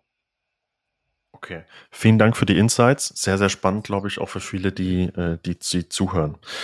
Ähm, lasst uns mal zum, zu dem großen Thema bei euch kommen, Social Media. Also Ähm, ich ich sage jetzt einfach mal frei raus, wenn Social Media nicht geben würde, dann würden wir heute jetzt nicht hier zusammensitzen, weil dann äh, ich in Landau, ihr in, äh, ihr in München, ähm, hätten wir überhaupt gar keine äh, Berührungspunkte. Jetzt ähm, wenn man sich auch eure privaten Social Media Kanäle anschaut, äh, die sind ja auch sehr, sehr gut gepflegt. Gerade du, David, hast ja auch, äh, ich glaube, 11.500 Follower roundabout auf Instagram. Also schon auch ähm, eine Affinität zu, zu Social Media von persönlicher Ebene her. Ähm, Ihr habt knapp 2.500 Instagram-Follower mit David und Chuck Immobilien. Auf TikTok habe ich gestern Abend geschaut, 11.800 aufgerundet oder abgerundet, je nachdem. Und ähm, 315.000 Likes auf TikTok und teilweise über 2 Millionen äh, Views oder Aufrufe, je nachdem, wie man es nennen will. Ähm, das Thema Social Media, ihr habt vorhin bei Flyer verteilen, habt ein bisschen geschmunzelt. Ihr geht wahrscheinlich voll und ganz mittlerweile auf das Thema Social Media. Ne? Ich glaube, ihr habt ja auch jemanden, der sich gezielt darum kümmert, der das pflegt, der den Content äh, schneidet und erstellt und so weiter und so fort. Ähm, und ihr seid da sehr aktiv. Ähm, beim Interview mit dem Dennis aus Ingolstadt, Dennis Richards, der auch sehr aktiv ist, der da auch zu uns gemeint, okay, wir, Thema Akquise und sowas, bei uns kommen die Leute schon über Social Media, bei uns kommen auch Bewerber über Social Media, die kennen eigentlich die komplette Firmen, His, äh, Firmenphilosophie, Historie und so weiter, alleine nur durch den Social Media Aufbau. Wie seid ihr denn gestartet und woher kommen diese ganzen Ideen von dem Content, weil der ja auch sehr vielschichtig ist? Ja, also lass uns zurückgehen zu 2018. Jacques und ich lernen uns kennen. Jacques, ich übergebe dir kurz das Zepter, weil wir müssen so weit zurückgehen. Das ist sehr, sehr wichtig, ähm, weil es eben ja sozusagen kein, kein Zufallsprodukt aus dem Ganzen ist. Ja. Es ist, es ist, äh, ich, ich, ich knüpfe da nämlich direkt an. Äh, David und ich lernen uns kennen. Ähm, David zu der Zeit, du hast gerade schon angesprochen, sehr, sehr aktiv auf Instagram. Auch schon sehr, also in einem äh, über 10.000 Follower, was, was äh, im Vergleich zu mir, und das wäre auch nochmal wichtig zu sagen, der auch mit Instagram etc., Social Media wirklich dann schon äh, mit reingewachsen ist. Sag ich mal, ich bin jetzt kein äh, kompletter Neuling, was das angeht. Sprich, ich hatte auch schon als äh, Jugendlicher Instagram, kennt den ganzen Prozess, war aber nie ganz so tief drin wie jetzt zum Beispiel ein David. Bei mir war es dann natürlich, bin ich auch in Berührung, in äh, Berührungspunkte damit gekommen durch, durch diese ganze Modelgeschichte. Äh, da ist dann auch äh, viel passiert, aber bei, bei mir ist das nie so äh, richtig durchgestartet. So, jetzt lerne ich David kennen ähm, Tag, ein, mein, äh, Tag eins meiner Ausbildung, er ist sehr, sehr aktiv, nimmt mich mit an die Hand ähm, und nimmt mich natürlich auch mit in seine Arbeitsweise, in seine Arbeitswelt äh, mit rein. Und für Dahl war schon immer wichtig zu zeigen, was er eigentlich den Tag über so macht. Ich wusste, okay, der Beruf des Immobilienmaklers, das, das interessiert viele. Ihn als Person interessieren viele. Sprich, das kann ich doch super auf Instagram äh, vermarkten. Das hat zu der Zeit übrigens auch kein anderer wirklich so richtig, also sicher der eine oder andere ja, aber dass es normal war, eine Roomtour zu posten oder dass man äh, sagt, Leute, ich bin jetzt gerade auf dem Weg äh, hier und hier hin, Notartermin, das Zele Zelebrieren, das Ganze, das war äh, noch nicht ganz normal. David hat das aber, wie gesagt, schon gemacht, hat mich da mit an die Hand genommen. Meine Funktion natürlich erstmal die Kamera zu halten, ihn wirklich zu begleiten auf Schritt und Tritt und alles versuchen einzufangen. Und so hat das Ganze begonnen. Ne? Also und, und äh, um, um, um das dann weiterzuführen, ähm, David hat das nicht aufgehört. Und ich glaube, David, musst du aber dann vielleicht nochmal noch mal ein bisschen genauer ja. erzählen, ähm, was bei, bei David oder generell, glaube ich, in Social Media, in der Social Media Welt so interessant ist, ist diese, diese Reichweite, die man generieren kann und welche Netzwerke man allein damit aufbauen kann. Wie oft sagt. David, mir hat damals auch schon gesagt, mir hat er einen auf Instagram geschrieben, das ist, das ist interessant oder das Feedback habe ich bekommen und das habe ich bekommen. Also sprich, allein diese ähm, Quelle an Informationen, die man nur damit errei oder äh, äh, erzeugen kann, ähm, um dann eben eine Rückmeldung auch auf dieses Immobilienthema zu bekommen. Und das Thema wurde dann so eben immer weitergeführt. Ne? Und, und da vielleicht äh, gebe ich, gebe ich wieder an dich über, David, ja. ähm, weil also dir einfach im Alltag schon so eingebunden ist. Und sorry, das muss ich jetzt noch kurz sagen. Und bei mir eben bis dato nicht gewesen ist. Sprich, auch da wieder diese Social Media Welt kurz einmal anzusprechen. Das ist nicht einfach, äh, ich im Fingerschnipp und ich bin da drin und mach das, sondern da bedarf es auch einer gewissen äh, Übung vor allem. Ne? Also man kann nicht jeden vor die Kamera stellen und sagen, so mach mal jetzt bitte und, und das so wird erfolgreich. So, das ist, David macht das eben schon so viele Jahre. Ich bin damit reingewachsen, bin jetzt auch nicht komplett irgendwie kamerascheu, das gehört natürlich auch dazu. Und man muss sich mal die ersten Videos anschauen von D&J zu heute. Da ist auch nochmal ein Riesenunterschied. Sprich, da ist, da ist einfach ein Reinwachsen in diese Social Media Welt, und den Grundstein hat eben David mit seinem, äh, mit seinem Instagram-Auftritt, den er schon vorab so gelebt hat, auf jeden Fall so gesetzt. Ja. Also es war tatsächlich auch einer der Hauptgründe, warum ich damals gebrochen habe mit, mit äh, der alten Firma, weil es sehr, sehr stark kritisiert sogar wurde, was ich auf Instagram gemacht habe. Und es wurde nicht gern gesehen, dass ich Roomtours mache, dass ich Leute Objekte bewerten lasse von 1 bis 10, Daumen hoch, Daumen runter geben lasse, Leute abraten lassen, äh, äh, wie groß ist die Wohnung. Weil für mich war es am Anfang nur ein Spiel. Für mich war es am Anfang, ich wusste, ähm, ähm, ich, ich bin eben sehr kameraaffin, ich habe Bock auf sowas. Ich bin immer schon sehr auch, ich sag mal, gerade auf meinem Instagram bin ich ja sehr mit so Family und Motivational Content unterwegs. Gerade damals war ich das jetzt weniger mit Family, mehr äh, Motivational, sage ich mal, das ist so mein Hauptfokus. Aber ich hatte schon immer Lust, Leute sozusagen in meinen Alltag mit reinzunehmen und habe das dann eben auf so eine geile Branche beziehen können. Wir sind bei einem Luxusmakler, wir hatten immer geile Objekte. Wer bin ich, die den Leuten nicht zu zeigen? Ja, weil es ist doch, also es ist perfekt und ich wusste damals sozusagen schon um die Kraft auch von diesem Self-Marketing, äh, das man führen kann. Und das wurde aber nicht gern gesehen, weil es halt niemand dort gemacht hat, niemand kannte und es halt, wie es mit TikTok jetzt genau das gleiche immer war, das ist ja nur für junge Leute und äh, wir sind ja hier nicht in irgendwie äh, irgendwelche Musiker oder hier irgendwelche Rapper oder was auch immer, dass wir da jetzt zeigen, was wir hier tun und machen. Und ähm, das wurde immer ziemlich breit getreten. Ich finde es lustig, weil die gleichen Leute, die das kritisiert haben, ähm, ähm, ja, äh, ackern sich jetzt den Hintern weg, um irgendwie das Instagram ihrer eigenen Firmen äh, äh, so äh, ja, auf Vordermann zu bringen, was mal besser, mal schlechter funktioniert, würde ich meinen. Aber ich glaube, ich habe einfach nur gerochen, welcher Braten da äh, im Ofen drin ist, ja, und immer leckerer und krustiger wird. Und habe halt frühzeitig äh, mich da einfach trainiert und geschult drauf und habe den Jacques direkt mitgenommen. Und ähm, Jacques war auf Bildern super präsent und ein total junger, gut aussehender Mann auf der, vor der Kamera. Und ich, ich will jetzt nicht sagen Katastrophe, aber einfach hat es viele Anläufe, viele Versuche gebraucht. Mittlerweile hat Jacques eine bessere Kamerapräsenz als ich. Ich liebe es, niemanden mehr zuzuschauen als Jacques vor der Kamera. Sabrina, bevor sie zu uns gekommen ist, hat keine einzige Instagram-Story gemacht. Noch nie. Die ist mittlerweile routiniert wie eh und je. Ja. Wir haben mit Dia und Max zwei Jungs, die super Social Media affin sind, aber die natürlich sich dementsprechend auch mit unserer Brand identifizieren. Fabi, okay, Fabi ist gerne mal so ein Lebemann, der ist auch gerne mal vor der Kamera. Kevin und Ilias, nie auch nur ansatzweise eine Story gemacht, wo sie in die Kamera gucken und reden und sagen, hey Leute. Das heißt, wir leben einfach diese Philosophie sozusagen vor, haben es aber von Tag eins schon so gehabt, dass wir einfach wussten, es ist ein Must-Have. Ähm, und wir hatten halt dadurch, dass ich halt ein größeres Following schon hatte auf Instagram, glaube ich, wir sind gestartet mit D&J und ich hatte davor eine Social-Media-Pause von irgendwie sieben oder acht Monaten, weil es mir alles über den Kopf gewachsen ist. Ich habe eben gekündigt bei Eng und Völkers. Es war ein Riesenaufruhr. Es war mit sehr viel Stress auch einfach verbunden, muss man davon sagen, dass ich dann damals sieben oder acht Monate Pause hatte. Und als ich dann wieder zurückgekommen bin, war es schon erster großer Aufruhr. Ähm, und dann haben wir, ich glaube, eine Woche später verkündet, dass jetzt halt eben D&J gegründet ist und hatten dann ab Tag eins, ich glaube, 300, 400 Follower oder so. Das heißt, wir hatten sozusagen mit dem ersten Schwung schon direkt ein Following, was da war. Und von dort aus war es einfach Consistency. Jeden freaking Tag posten. Jeden, jeden Tag. Äh, bis zu dem Punkt, wo wir jetzt sind. Ja. Mhm. Ihr habt ja auch jemanden im Team. Ich glaube, er hatte angefangen als Praktikant, ne? Und, und ja. er kümmert sich, äh, er kümmert sich bei euch um das Thema Social Media. Ja. Ähm, was würdet ihr sagen, wie wichtig ist seine Rolle weil jeden Tag Content zu posten, zu produzieren, zu schneiden und so weiter und so fort. Ich kenne das jetzt ein bisschen allein durch den Podcast.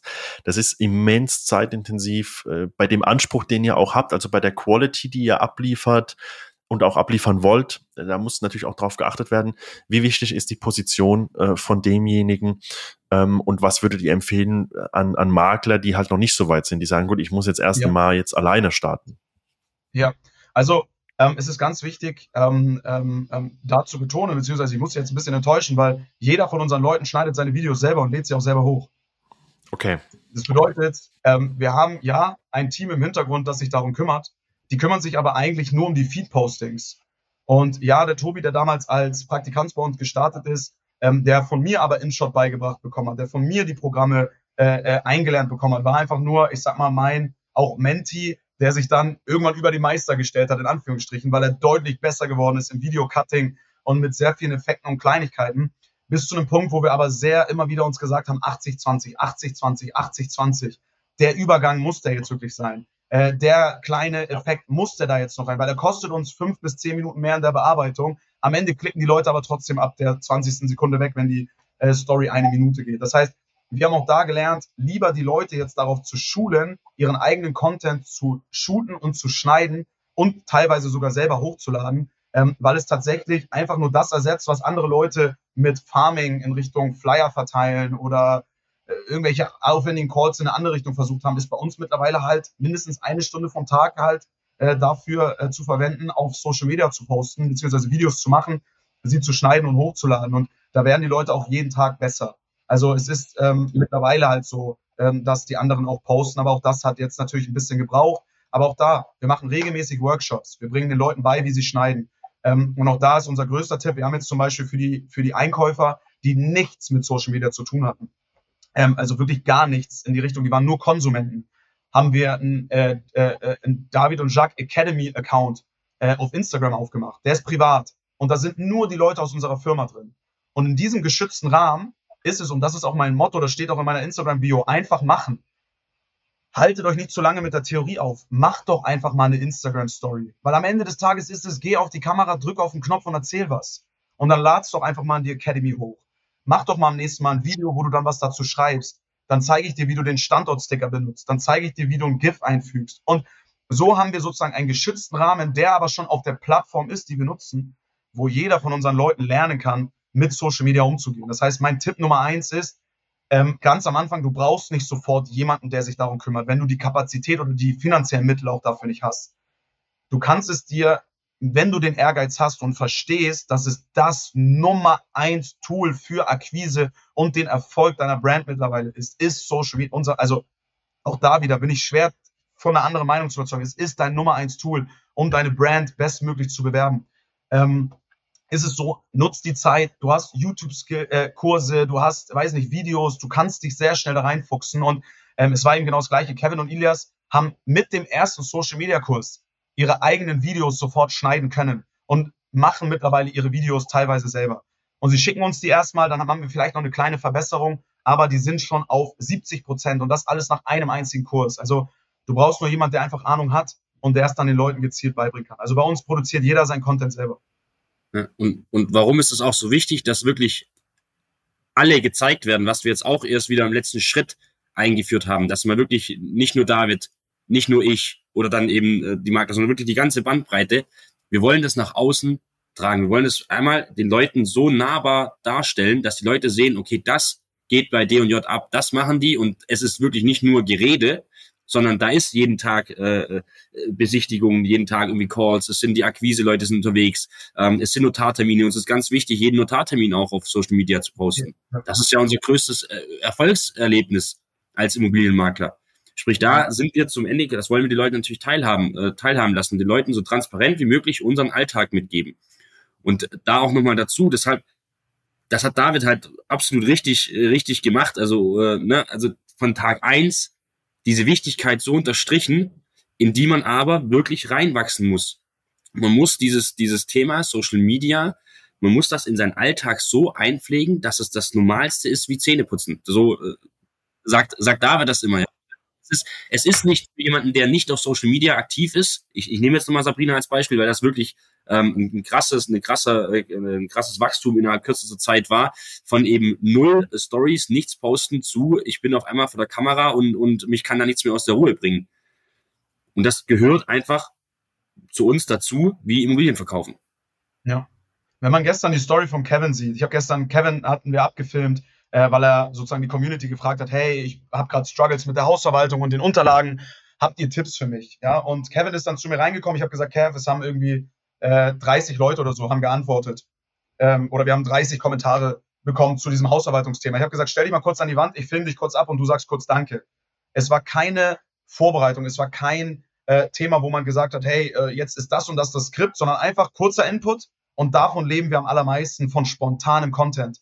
Bei uns ist es so, wenn jemand merkt, das ist gerade eine geile Situation, zückt die Person das Handy und fängt einfach an zu filmen. Das heißt, ja, wir haben manchmal ein Skript dahinter, ja, wir sprechen uns manchmal ab, was wir machen, aber der Großteil ist wirklich, hey, lass das mal ganz kurz auf Video festhalten und dann, bob, gehst du direkt rein. Und davon lernen die Leute auch am allermeisten, weil alle haben sie Angst, oh nein, ich bin nervös und sonst was. Aber wann bist du am freisten? Wenn du ein normales Gespräch führst über etwas, wo du Ahnung drüber hast. Das heißt, tu doch nicht so, als wäre da eine Kamera, als würdest du es einfach nur mir erzählen. Kamera hoch, let's go. Und dann funktioniert's. Vielleicht mal beim dritten, vielleicht mal beim zehnten Take, aber irgendwann wird aus zehn werden fünf, aus fünf werden zwei. Und ich sag, bei Jacques und mir ist, glaube ich, die One-Take-Rate mittlerweile bei 98 Prozent. weil, weil aber auch, es ist nicht schlimm, wenn man sich verspricht. Es gehört doch dazu. Also wir wollen uns doch transparent zeigen. Wir wollen doch nicht dieses äh, perfekte oder alles perfekt, ne? Also auch, auch schlechte Zeiten wollen wir doch den Leuten dann auch mal zeigen. Hey, mein Notarteam ist geplatzt. Hey, ich bin das zehnte Mal bei einer Besichtigung in Reichertshofen. Ja. Und das ist der Grund auch, warum die Leute, wir haben, Fabian, glaubst du uns, wir haben noch keinen einzigen Hater-Kommentar zu unserem Content wirklich bekommen, bis auf die eine Person, die gesagt hat, wir lügen mit unseren Notarterminen. Okay, aber es war ein Kompliment eher für uns, ja.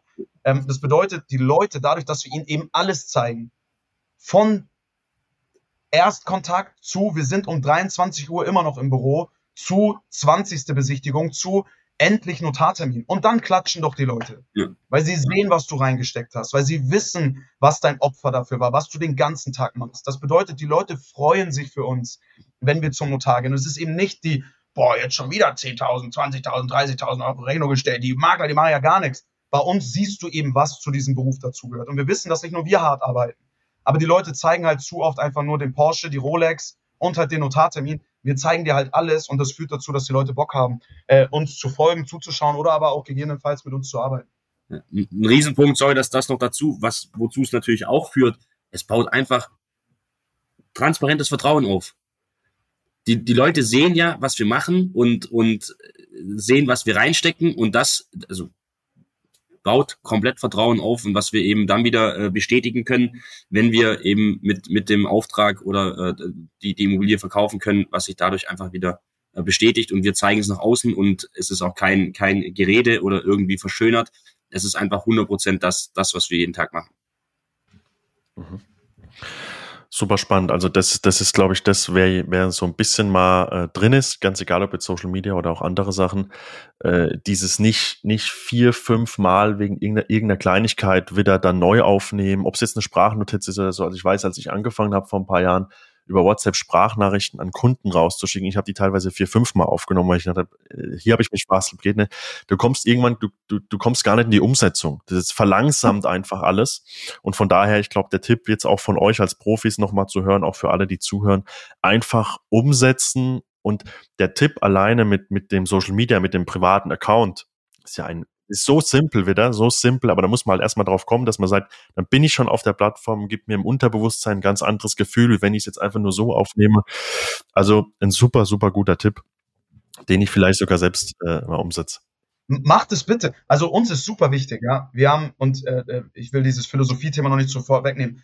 Warum sind wir vor allem so transparent auch, kommen wir jetzt hier rein und erzählen das alles? Wir haben diesen Hunger danach, dass diese Branche nachhaltig verändert wird, dass diese Branche nicht nur von uns revolutioniert wird, sondern von unserer Generation. Das bedeutet aber nicht nur von uns, sondern von der gesamten Marktbreite, die aktuell dort ist und die eben weg ist von diesen alteingesessenen und veraltete Strukturen, die damals bestimmt super funktioniert haben. Das bedeutet eben aber auch, dass wir wollen, dass die Konkurrenz genauso diese Schritte geht, damit die Leute eben verstehen, das ist der Weg. Da wissen wir dann, dass wir uns bestimmt auch nochmal abheben können mit der einen oder anderen Sache. Aber wenn wir die einzigen auf der Plattform sind, gibt es zu wenig Leute, die dem Aufmerksamkeit schenken. Wenn alle auf der Plattform sind, dann ist doch automatisch eine viel größere Aufmerksamkeit da, ein viel größeres Potenzial, auch Business daraus zu ziehen. Und wenn es dann auch noch von vielen Seiten gut gemacht wird, ist unser Einstieg auch leichter. Wir haben, ja, ich habe äh, äh, äh, vor zwei, drei Wochen hatte ich ein Gespräch mit einem anderen Makler, äh, mit dem habe ich mich zum Essen getroffen. Der hat gesagt, David, ich zeige euer Social Media in meiner Akquise. also ein tolles Kompliment, ich freue mich drüber, ist ja schön, aber ähm, ähm, es zeigt halt sozusagen auch, ne, ähm, wie wichtig es anderen ist, sozusagen äh, zu zeigen, hey, so kann oder so sollte es funktionieren. Dann bitte lasst uns doch auch alle versuchen, in die Richtung zu gehen, weil es führt dazu, dass auch unser Entrance leichter ist. Warum? Ich will Leuten nicht erst Instagram und TikTok erklären müssen. Ich will, dass sie verstehen und schon von selber wissen, wie wichtig es ist und dann zeigen wir ihnen, wie gut wir es machen. Aber heute müssen wir noch so viel Groundwork machen, die hoffentlich in Zukunft äh, von ganz vielen Leuten äh, mitbetrieben wird und es dadurch noch leichter ist, auch Leute davon zu überzeugen, dass wir mit dem Medium äh, einfach vielleicht dann auch ein bisschen besser umgehen können als der ein oder andere. Also wir wollen andere dazu bringen, äh, äh, das genauso zu machen. Mhm. Lass uns mal zum nächsten Punkt kommen. Du hast gerade schon angesprochen, die Philosophie von, von David und Schack Immobilien. Ja. Wie, wie ist eure Unternehmensphilosophie? Ja, also es ist sehr leicht auszudrücken. Wir wollen das fürs Maklergeschäft sein, was Uber für die Taxibranche war. Mhm. Und es ist sehr leicht zu erklären anhand, anhand dieser Vision, weil du bist in der Taxibranche, hast du eine Sache. Du bringst jemanden von A nach B, der in der Zwischenzeit dir dafür Geld bezahlt. Bei uns ist es, du bringst zwei Leute sozusagen zusammen. Was war aber beim Taxi der Schmerzpunkt? Du wusstest nicht, bei wem steige ich ein. Das heißt, gerade für Frauen in der Nacht, die sind mit dem Besorgnis eingestiegen, boah, ist da jetzt jemand dahinter? Wer weiß, keine Ahnung, was habe ich jetzt ein gutes oder äh, schlechtes Erlebnis. Du wusstest, das wissen wir bis heute nicht, wenn ich in ein Taxi einsteige, wie viel kostet es mich, wenn ich am Ende des Tages wieder aussteige? Zahle ich 10, 20 oder zahle ich 50 Euro? Keine Ahnung. Also ist auch eine gewisse Unsicherheit, wenn ich in ein Taxi steige. Ist der Grund, warum ich oft nicht in ein Taxi gestiegen bin, weil keine Preis Preistransparenz mit dabei war. Und äh, das Letzte ist, ich wusste nicht, wann finde ich ein Taxi. Ich muss raus auf die Straße und die Hand heben. Das heißt, es ist Business by Hope. Und das Gleiche ist es aber auch in unserer Branche. Die Leute wissen nicht, bei wem steige ich ins Taxi, weil sie sehen nur deine glatt polierte Makler-Homepage. Und das sehen die aber bei jedem. Und trotzdem siehst du bei jedem das gelbe Taxi. Du weißt aber nicht, wenn ich mich hinten auf den Rücksitz rein tue, ist das ein Raser? Ist das ein, wer ist? Keine Ahnung. Ich weiß nicht, woran ich bin. Genau das Gleiche ist, was bekomme ich sozusagen, beziehungsweise was kostet es mich am Ende? Klar, du äh, machst mit der Person vielleicht aus, äh, zu sagen, okay, äh, äh, 1%, 2%, 3% oder 4%, aber wie sieht's dann am Ende des Tages auch mit dem Erfolgserlebnis dahinter aus? Welchen Preis kannst du für mich erzielen? Das heißt, du weißt auch nicht, wo landest du am Ende des Tages. Ja, und dann vor allem ähm, ähm, äh, weißt du sozusagen bei Uber, hey, wann kommt die Person, die bei mir mit drin ist? Ja, Uber hat dafür gesorgt, alles auszumerzen, was die Schmerzpunkte waren. Wann kommt die Person? Bei wem steige ich ein? Und was kostet es mich? Und das Gleiche wollen wir schaffen für die Maklerbranche. Ja, maximale Transparenz. Die Leute dürfen uns zuschauen bei unserer Arbeit. Das heißt, sie wissen, bei wem sie einsteigen. Ja, äh, wir merzen sozusagen ähm, ähm, unsere Kundenorientierung, also den Kundenservice aus, ähm, dass wir einfach, wenn du bei uns dann mit drin bist, merkst, was du für dein Geld bekommst und woran du bist und woran du sozusagen rein investierst. Und die Erfolgserlebnisse, also der Social Proof, den zeigen wir dir äh, über beispielsweise über unsere Google-Bewertungen äh, und dann letztlich auch über unser Social Media. Das heißt, wir wollen es einfach revolutionieren, transparent machen und die Leute direkt wissen lassen, woran sie sind, wenn sie mit uns zusammenarbeiten. Ja? Und wir sehen die Maklerbranche noch sehr stark äh, eher bei den gelben Taxis als bei, bei Uber. Sehr viel. Absolut. Absolut, ja. Und, und da hinzugefügt, Uber hat das Taxifahren nicht neu erfunden. Mhm. Also es ist, es ist, das Prinzip ist ja das gleiche. Es ist einfach nur komplett anders gestaltet, genauso wie es David gerade erklärt hat. Und es ist nicht mal ein Riesenaufwand, ne, sag ich mal so, das zu verändern. Ich glaube, also es ist, es ist leichter umsetzbar, als man am Ende denkt und äh, deshalb kann man sich da aber dann eben schnell äh, abheben und zu Uber werden ähm, zumindest auf dem ja. Weg sein, über zu werden und, und das, das Game so ein bisschen zu revolutionieren. Ich meine, wer kennt die, die Geschichten von, von Uber, Uber-Fahrern aus Amerika, die irgendwie äh, Sterndecken in ihr, in ihr Auto mit reingebaut haben, die Süßigkeiten mit reinbringen. Der bringt dich auch nur von A nach B. Aber zudem sagst du 5 Euro Trinkgeld und bei dir lasse ich gerne die Summe, selbst wenn es vielleicht ein bisschen teurer ist als beim Taxi oder was auch immer. Und bei uns ist es genau das Gleiche. Jacques, was bringen wir zur Besichtigung mit? Wir bringen Getränke mit, wir bringen meine Brezel mit, wir bringen morgens einen Kaffee mit. Schon überlegt, abends Abends mit. Das ist, das ist einfach, es, ob das am Ende auch angenommen wird oder nicht, ist es egal, aber die Aufmerksamkeit ist da und es ist eine andere Fahrt, um es jetzt wieder mit der zu vergleichen, als, als äh, in eine Besichtigung zu gehen, vielleicht einer von zehn durchgeschleust zu werden und, und sich da auch vielleicht nicht ganz so wertgeschätzt zu fühlen.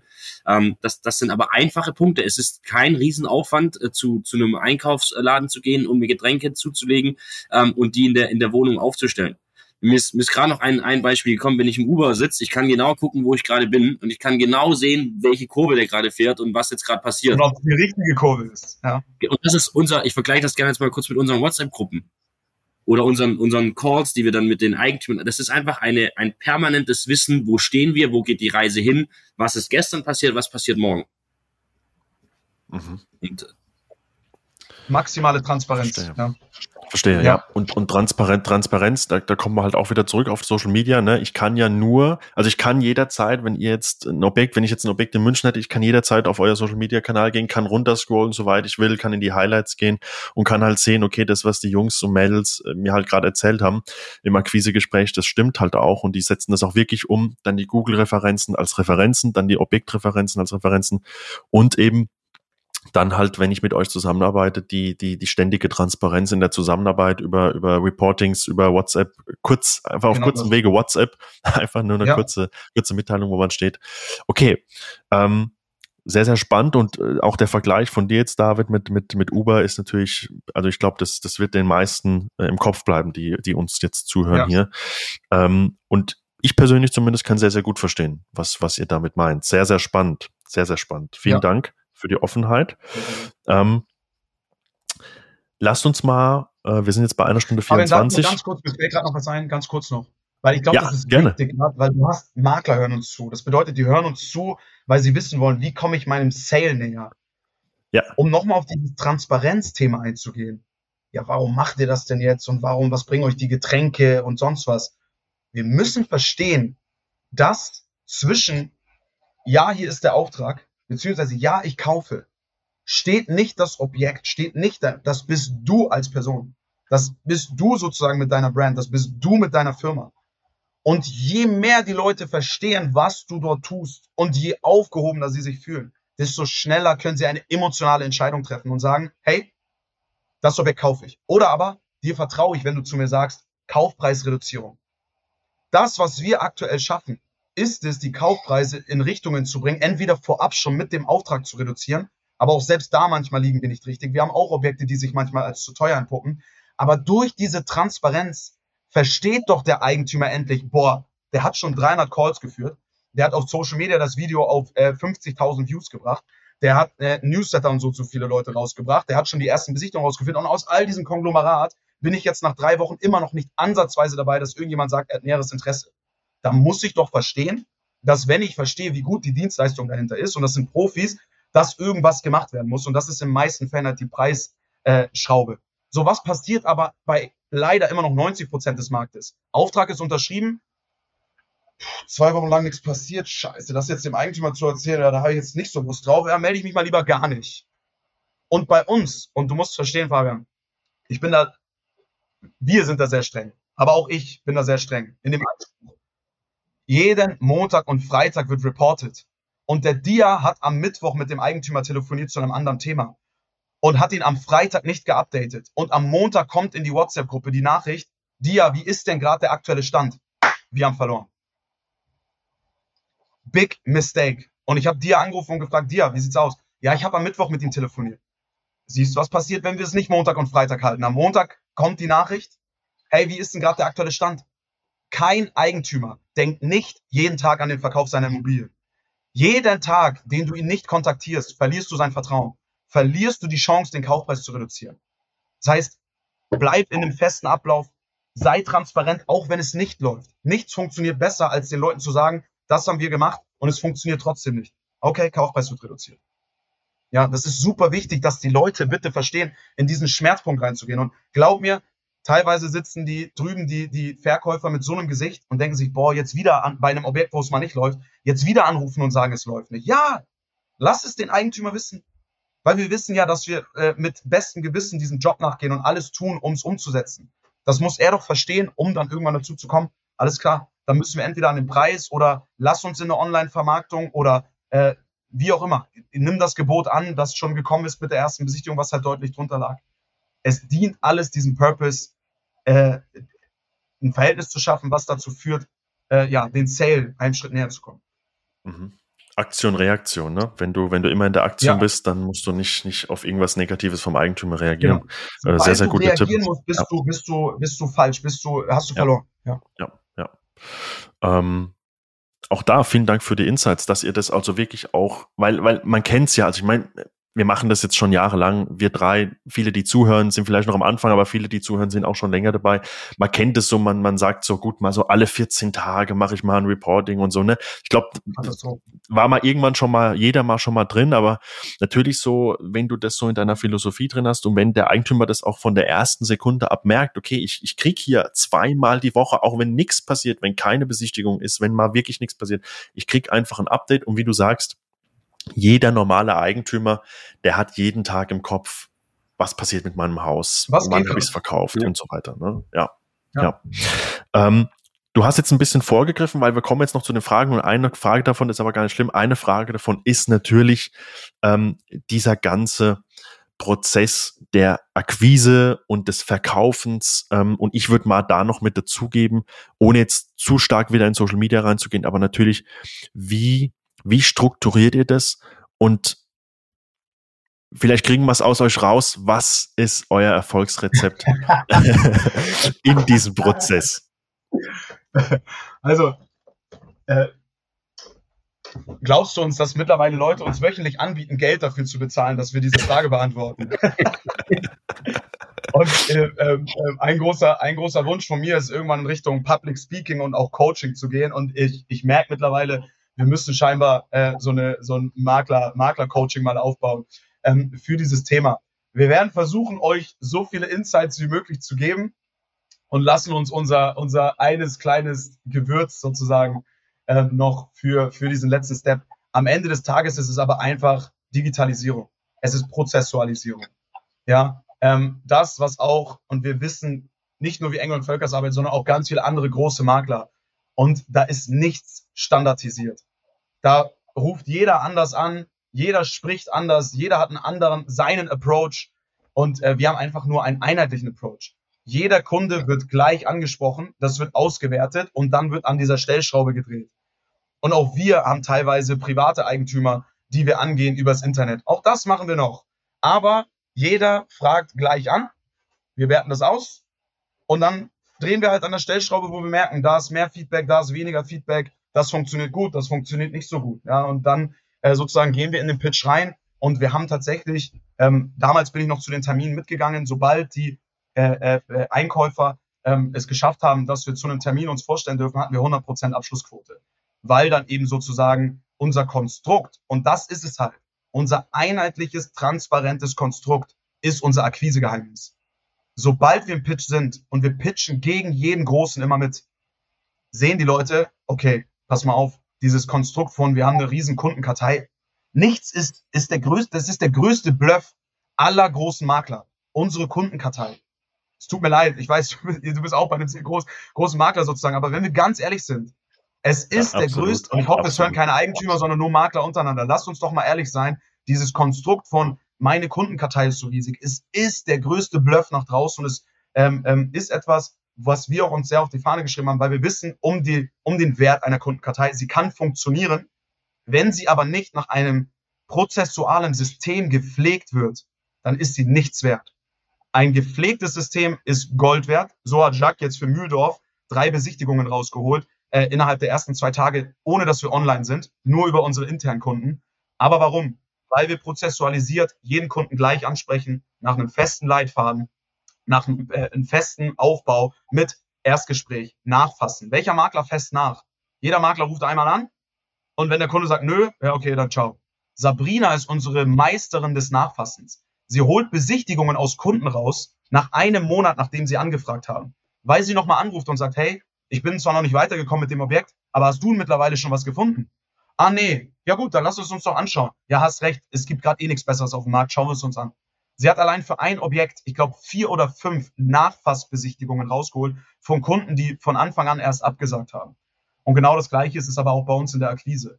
Wir haben ein festes Konstrukt über verschiedene Wege, die sich nicht immer so unterscheiden eigentlich von den normalen Akquise-Strategien auch anderer Makler. Bei uns sind sie so nur einfach prozessualisiert. Und vor allem beschäftigen, ich glaube, das hat man jetzt äh, gehört und verstanden, wir beschäftigen uns wirklich intensiv damit. Und wenn eben etwas nicht funktioniert oder wir nach 10, 20, 100, 200, 300, was auch immer Calls oder Besichtigungen merken, das ist nicht der richtige Weg, dann müssen wir gucken, was ist denn der richtige Weg, was müssen wir in der und der Situation sagen, dass wir dann eben in Zukunft genau dieses, diesen Weg gehen können, um da eben dann zum, zum Erfolg zu kommen. Ja. Und lasst uns auch da nehmen, mittlerweile, also gerade wenn wir jetzt beispielsweise auch, lasst uns offen darüber sprechen, wir schreiben auch viele private Inserenten an. Wir gehen auch in den ganz normalen Makler-Pitch. Was unterscheidet uns von jedem anderen Makler? Social Media. Was ist das Abschlussgespräch? Schauen Sie bitte auf Social Media vorbei und überzeugen Sie sich über das, was ich Ihnen gerade gesagt habe. Weil was sagt jeder Makler? Ich bin der Beste, ich habe schon viele Objekte verkauft, ich habe Erfahrung. Ja, okay, das erzählen jetzt 10 von 10. Bei uns, klick auf unsere Social Media, geh in unsere Story, schau, an welchen fünf Orten wir heute waren, guck die letzten Notartermine an, geh auf unsere Google-Bewertung, wir sind nach zwei Jahren einer der bestbewertetsten Makler hier in München. Also ich glaube, wir gehören bestimmt zu den Top 3 oder Top, also definitiv Top 5. In Grünwald, glaube ich, sind wir die bestbewertetsten. Und nicht mal best, sondern die meistbewertetsten. Also wenn wir jetzt, ich kann jetzt die, die Top 5 Makler in, in, in München googeln, ich glaube, vier davon haben weniger Google-Bewertungen als wir. Das heißt nicht, dass wir mehr und besser sind, sondern dass wir uns einfach nur darum kümmern, einen maximalen Social Proof aufzubauen. Maximaler Social Proof. Dass wenn du im Pitch bist, du den Leuten zeigen kannst, überzeug dich vor der Unterschrift darüber, dass das, was ich dir gerade erzählt habe, wirklich passiert. Ja. So, das heißt, äh, auch in unserem Pitch ist einfach unser Social Media, unser USP, weil es halt keiner nutzt und halt keiner so zeigen kann wie wir. Das bedeutet, wir gehen zum Termin, sagen denen genau das Gleiche, was viele andere sagen. Wir können es sehr gut, wir können es aber belegen. Und die Leute müssen eben nicht darauf vertrauen, sondern sie können einfach zugucken. Beobachten Sie zwei, drei Tage, schauen Sie zu, was wir machen, dann treffen wir uns nochmal zur Unterschrift. Klingt gut und ich sag dir, in sieben von zehn Fällen kommt genau das Feedback. Ja, ich habe gesehen, was ihr da auf Instagram gemacht habt, das ist ja super. Fabian, ich sag dir, ein Anruf, der ist bis heute unser Testimonial. Wir haben ein Objekt in Ingolstadt, das Jacques verkauft hat. Haben wir, das hat Kevin akquiriert, Jacques hat's verkauft. Wir haben es auf TikTok gepostet. 1,3 Millionen Views. Nur weil wir eine Roomtour mit Musik hinterlegt haben und den Leuten gesagt haben, was glaubst du, wie viel ist das Objekt wert? Ich krieg einen Anruf von einer nervösen, sehr, sehr lieben Kundin. Spreche ich damit, David von David und Jack? Ja. Ich habe dieses Video auf TikTok gesehen und ich fand das so klasse. Wir haben ein Haus, das wir in der Nähe von Ingolstadt verkaufen müssen. Bitte kommt her und macht genauso ein Video von unserem Haus. Kein anderer Makler wurde eingeladen. Ich bin zu ihr hingefahren, habe einen Auftrag mitgehabt, habe einen 6% da abgeschlossen für 750.000 Euro. Wir sprechen über 50.000 Euro Cottage für ein TikTok-Video. Kein Introduction, kein Makler-Pitch, einfach nur, sie sieht, wie wir arbeiten. Hm. Nichts anderes. Transparenz. Die Leute wissen, in welches Auto sie einsteigen bei uns. Das heißt, wenn die Leute sich fragen, wie kommt ihr auf so viele Objekte? Social Media. Es ist immer die Antwort am Ende des Tages. Prozessualisierung und Social Media. Sehr schön, der Schwalf jetzt äh, auch, äh, Sie wissen, in was für ein Auto Sie einsteigen. Also auch da vielen ja, Dank genau, fürs ja. Abholen. Ähm, du hast es jetzt schon angesprochen, ja, ich bin auch bei einem Franchise, ähm, aber ich sage mal so, kurzum, ich bin ja auch aus gewissen Gründen zu diesem Franchise gegangen, weil dieses Franchise sicherlich anhand dessen, was äh, wir haben sehr viele, die auch von den anderen großen Unternehmen zu uns gekommen sind, die auch die Company gegründet haben, unter anderem. Ähm, es ist definitiv ein bisschen, ein bisschen moderner aufgestellt. Sicherlich muss man da auch noch äh, sich finden, auch vom modernen Markt, aber es ist, äh, es ist so, dass wir sehr viele Freiheiten haben, die Makler und auch wir als Lizenznehmer. Ähm, von daher, ich verstehe die Ansätze von euch, ne, wir kommen alle aus, aus solchen, aus solchen Maklerhäusern, wissen, wie festgefahren das ist. Ähm, aber ich bin der gleichen Meinung wie ihr. Ich hoffe, dass sich da die ganze Branche einfach auch öffnet. Ähm, und äh, wenn ich sehe, wie, wie allein jetzt schon der Podcast angenommen wird, ähm, die, ich glaube, die Branche letzt, also wie sagt man, die sind auch hungrig danach ein bisschen, dass, dass auch mal jemand was anderes macht. Ne? Und ich glaube, das zeigt sich ja auch bei euch. Ich kann ja mich als Beispiel nehmen, ne? wie, wie sehr ich mich auf heute gefreut habe, weil ich sage, ey, da ist so viel anderes drin, ähm, da kann man so viel mitnehmen. Äh, sehr, sehr cool. Vielleicht als Abschluss ähm, von unserem Interview die letzte Frage mit Bitte um kurze Antwort eventuell, wenn es passt bei euch. ähm, was macht eurer Meinung nach einen guten Makler aus? Das können wir sehr leicht beantworten. Jacques, leg los. Absolute Transparenz. Eine sehr gute Dienstleistung, kundenorientiert. Und das Ganze eben mit seiner Leistung, die man äh, auf den äh, tagtäglich abruft, bestätigen. Ja. Mhm. Und das ist das Allerwichtigste, was macht einen guten Makler aus sein Know-how? Der Grund, warum wir von unserem Alter nicht mehr gejudged werden, ist, dass die Leute checken, die Jungs wissen, worüber sie reden. Und darunter leidet unsere Branche am allermeisten. Es ist der Nummer eins Bericht, der Nummer eins Punkt, warum unsere Branche da ist, wo sie ist. Weiß der überhaupt, worüber er redet? Du kommst zur Besichtigung und kennst die leichtesten Eckdaten noch nicht. Wie, du weißt nicht, wie groß. Wie, du musst ins Exposé schauen, welches Baujahr. Du willst 15.000 Euro von mir. Ich möchte, dass du mir hier aus dem FF alles erzählst. Und das ist unser Anspruch. Transparenz, hohe Leistungsbereitschaft und das Wichtigste ist das Know-how. Weil nur wenn du weißt, worüber du redest, kannst du so reden, wie wir es gerade tun, weil wir wissen ja, worüber wir reden. Wenn du mich jetzt fragst nach irgendeiner Quantenphysik, werde ich auch in Stottern kommen und sagen, okay, ich muss kurz googeln. Aber weil wir wissen, worüber wir reden, können wir das nach draußen bringen. Das schafft hohes Vertrauen.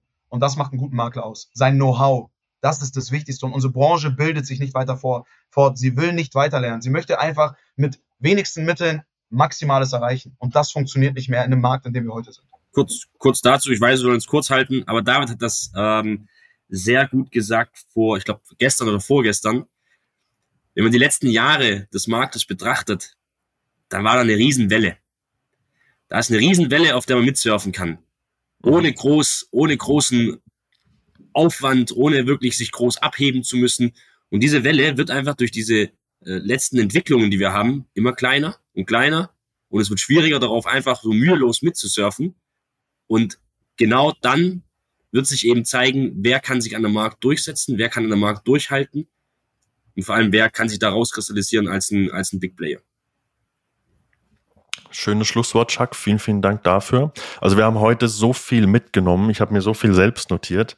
Ähm, wir, haben, wir haben herausgefunden, was ist eure Unternehmensphilosophie und wie wichtig ich, ist euch diese Unternehmensphilosophie wirklich von A bis Z. Also das, das merkt man bei Social Media. Alles, was ihr heute äh, gesagt habt, können wir zurückführen auf diese Unternehmensphilosophie. Ähm, ihr seid definitiv innovative Vordenker innerhalb der Branche. Ich glaube, da kommt noch sehr viel von euch. Sehr, sehr viel von euch. Ich glaube, wir haben so viel über Social Media gesprochen. Wir müssen jetzt ich erwähne es trotzdem nochmal, aber eigentlich müssten wir gar nicht erwähnen, wie man euch finden kann. Also ganz normal, David und Jacques Immobilien auf Instagram, TikTok. Ihr findet die Jungs über Google überall. Äh, seid ihr vertreten, fast schon omnipräsent. Also ich bin sehr gespannt, was noch alles kommt. Danke. Vielen Dank für eure Zeit. Vielen Dank vor allen Dingen für eure Offenheit. Das weiß ich sehr zu schätzen und sicherlich auch diejenigen, die alle zuhören. Ähm, wenn euch die Folge gefallen hat, lasst ein Like da, eine Bewertung, ein Abo, teilt die Folge. Lieber David, lieber Jacques, vielen, vielen Dank. Danke dir, Fabian, für die Einladung. Es hat sehr viel Spaß gemacht. Und wir hoffen darauf, dass wir gemeinsam äh, die Delle einfach größer machen können. Im positiven Sinne zu einem Wandel in der Branche, ja. Absolut. Vielen, vielen Dank, Fabi.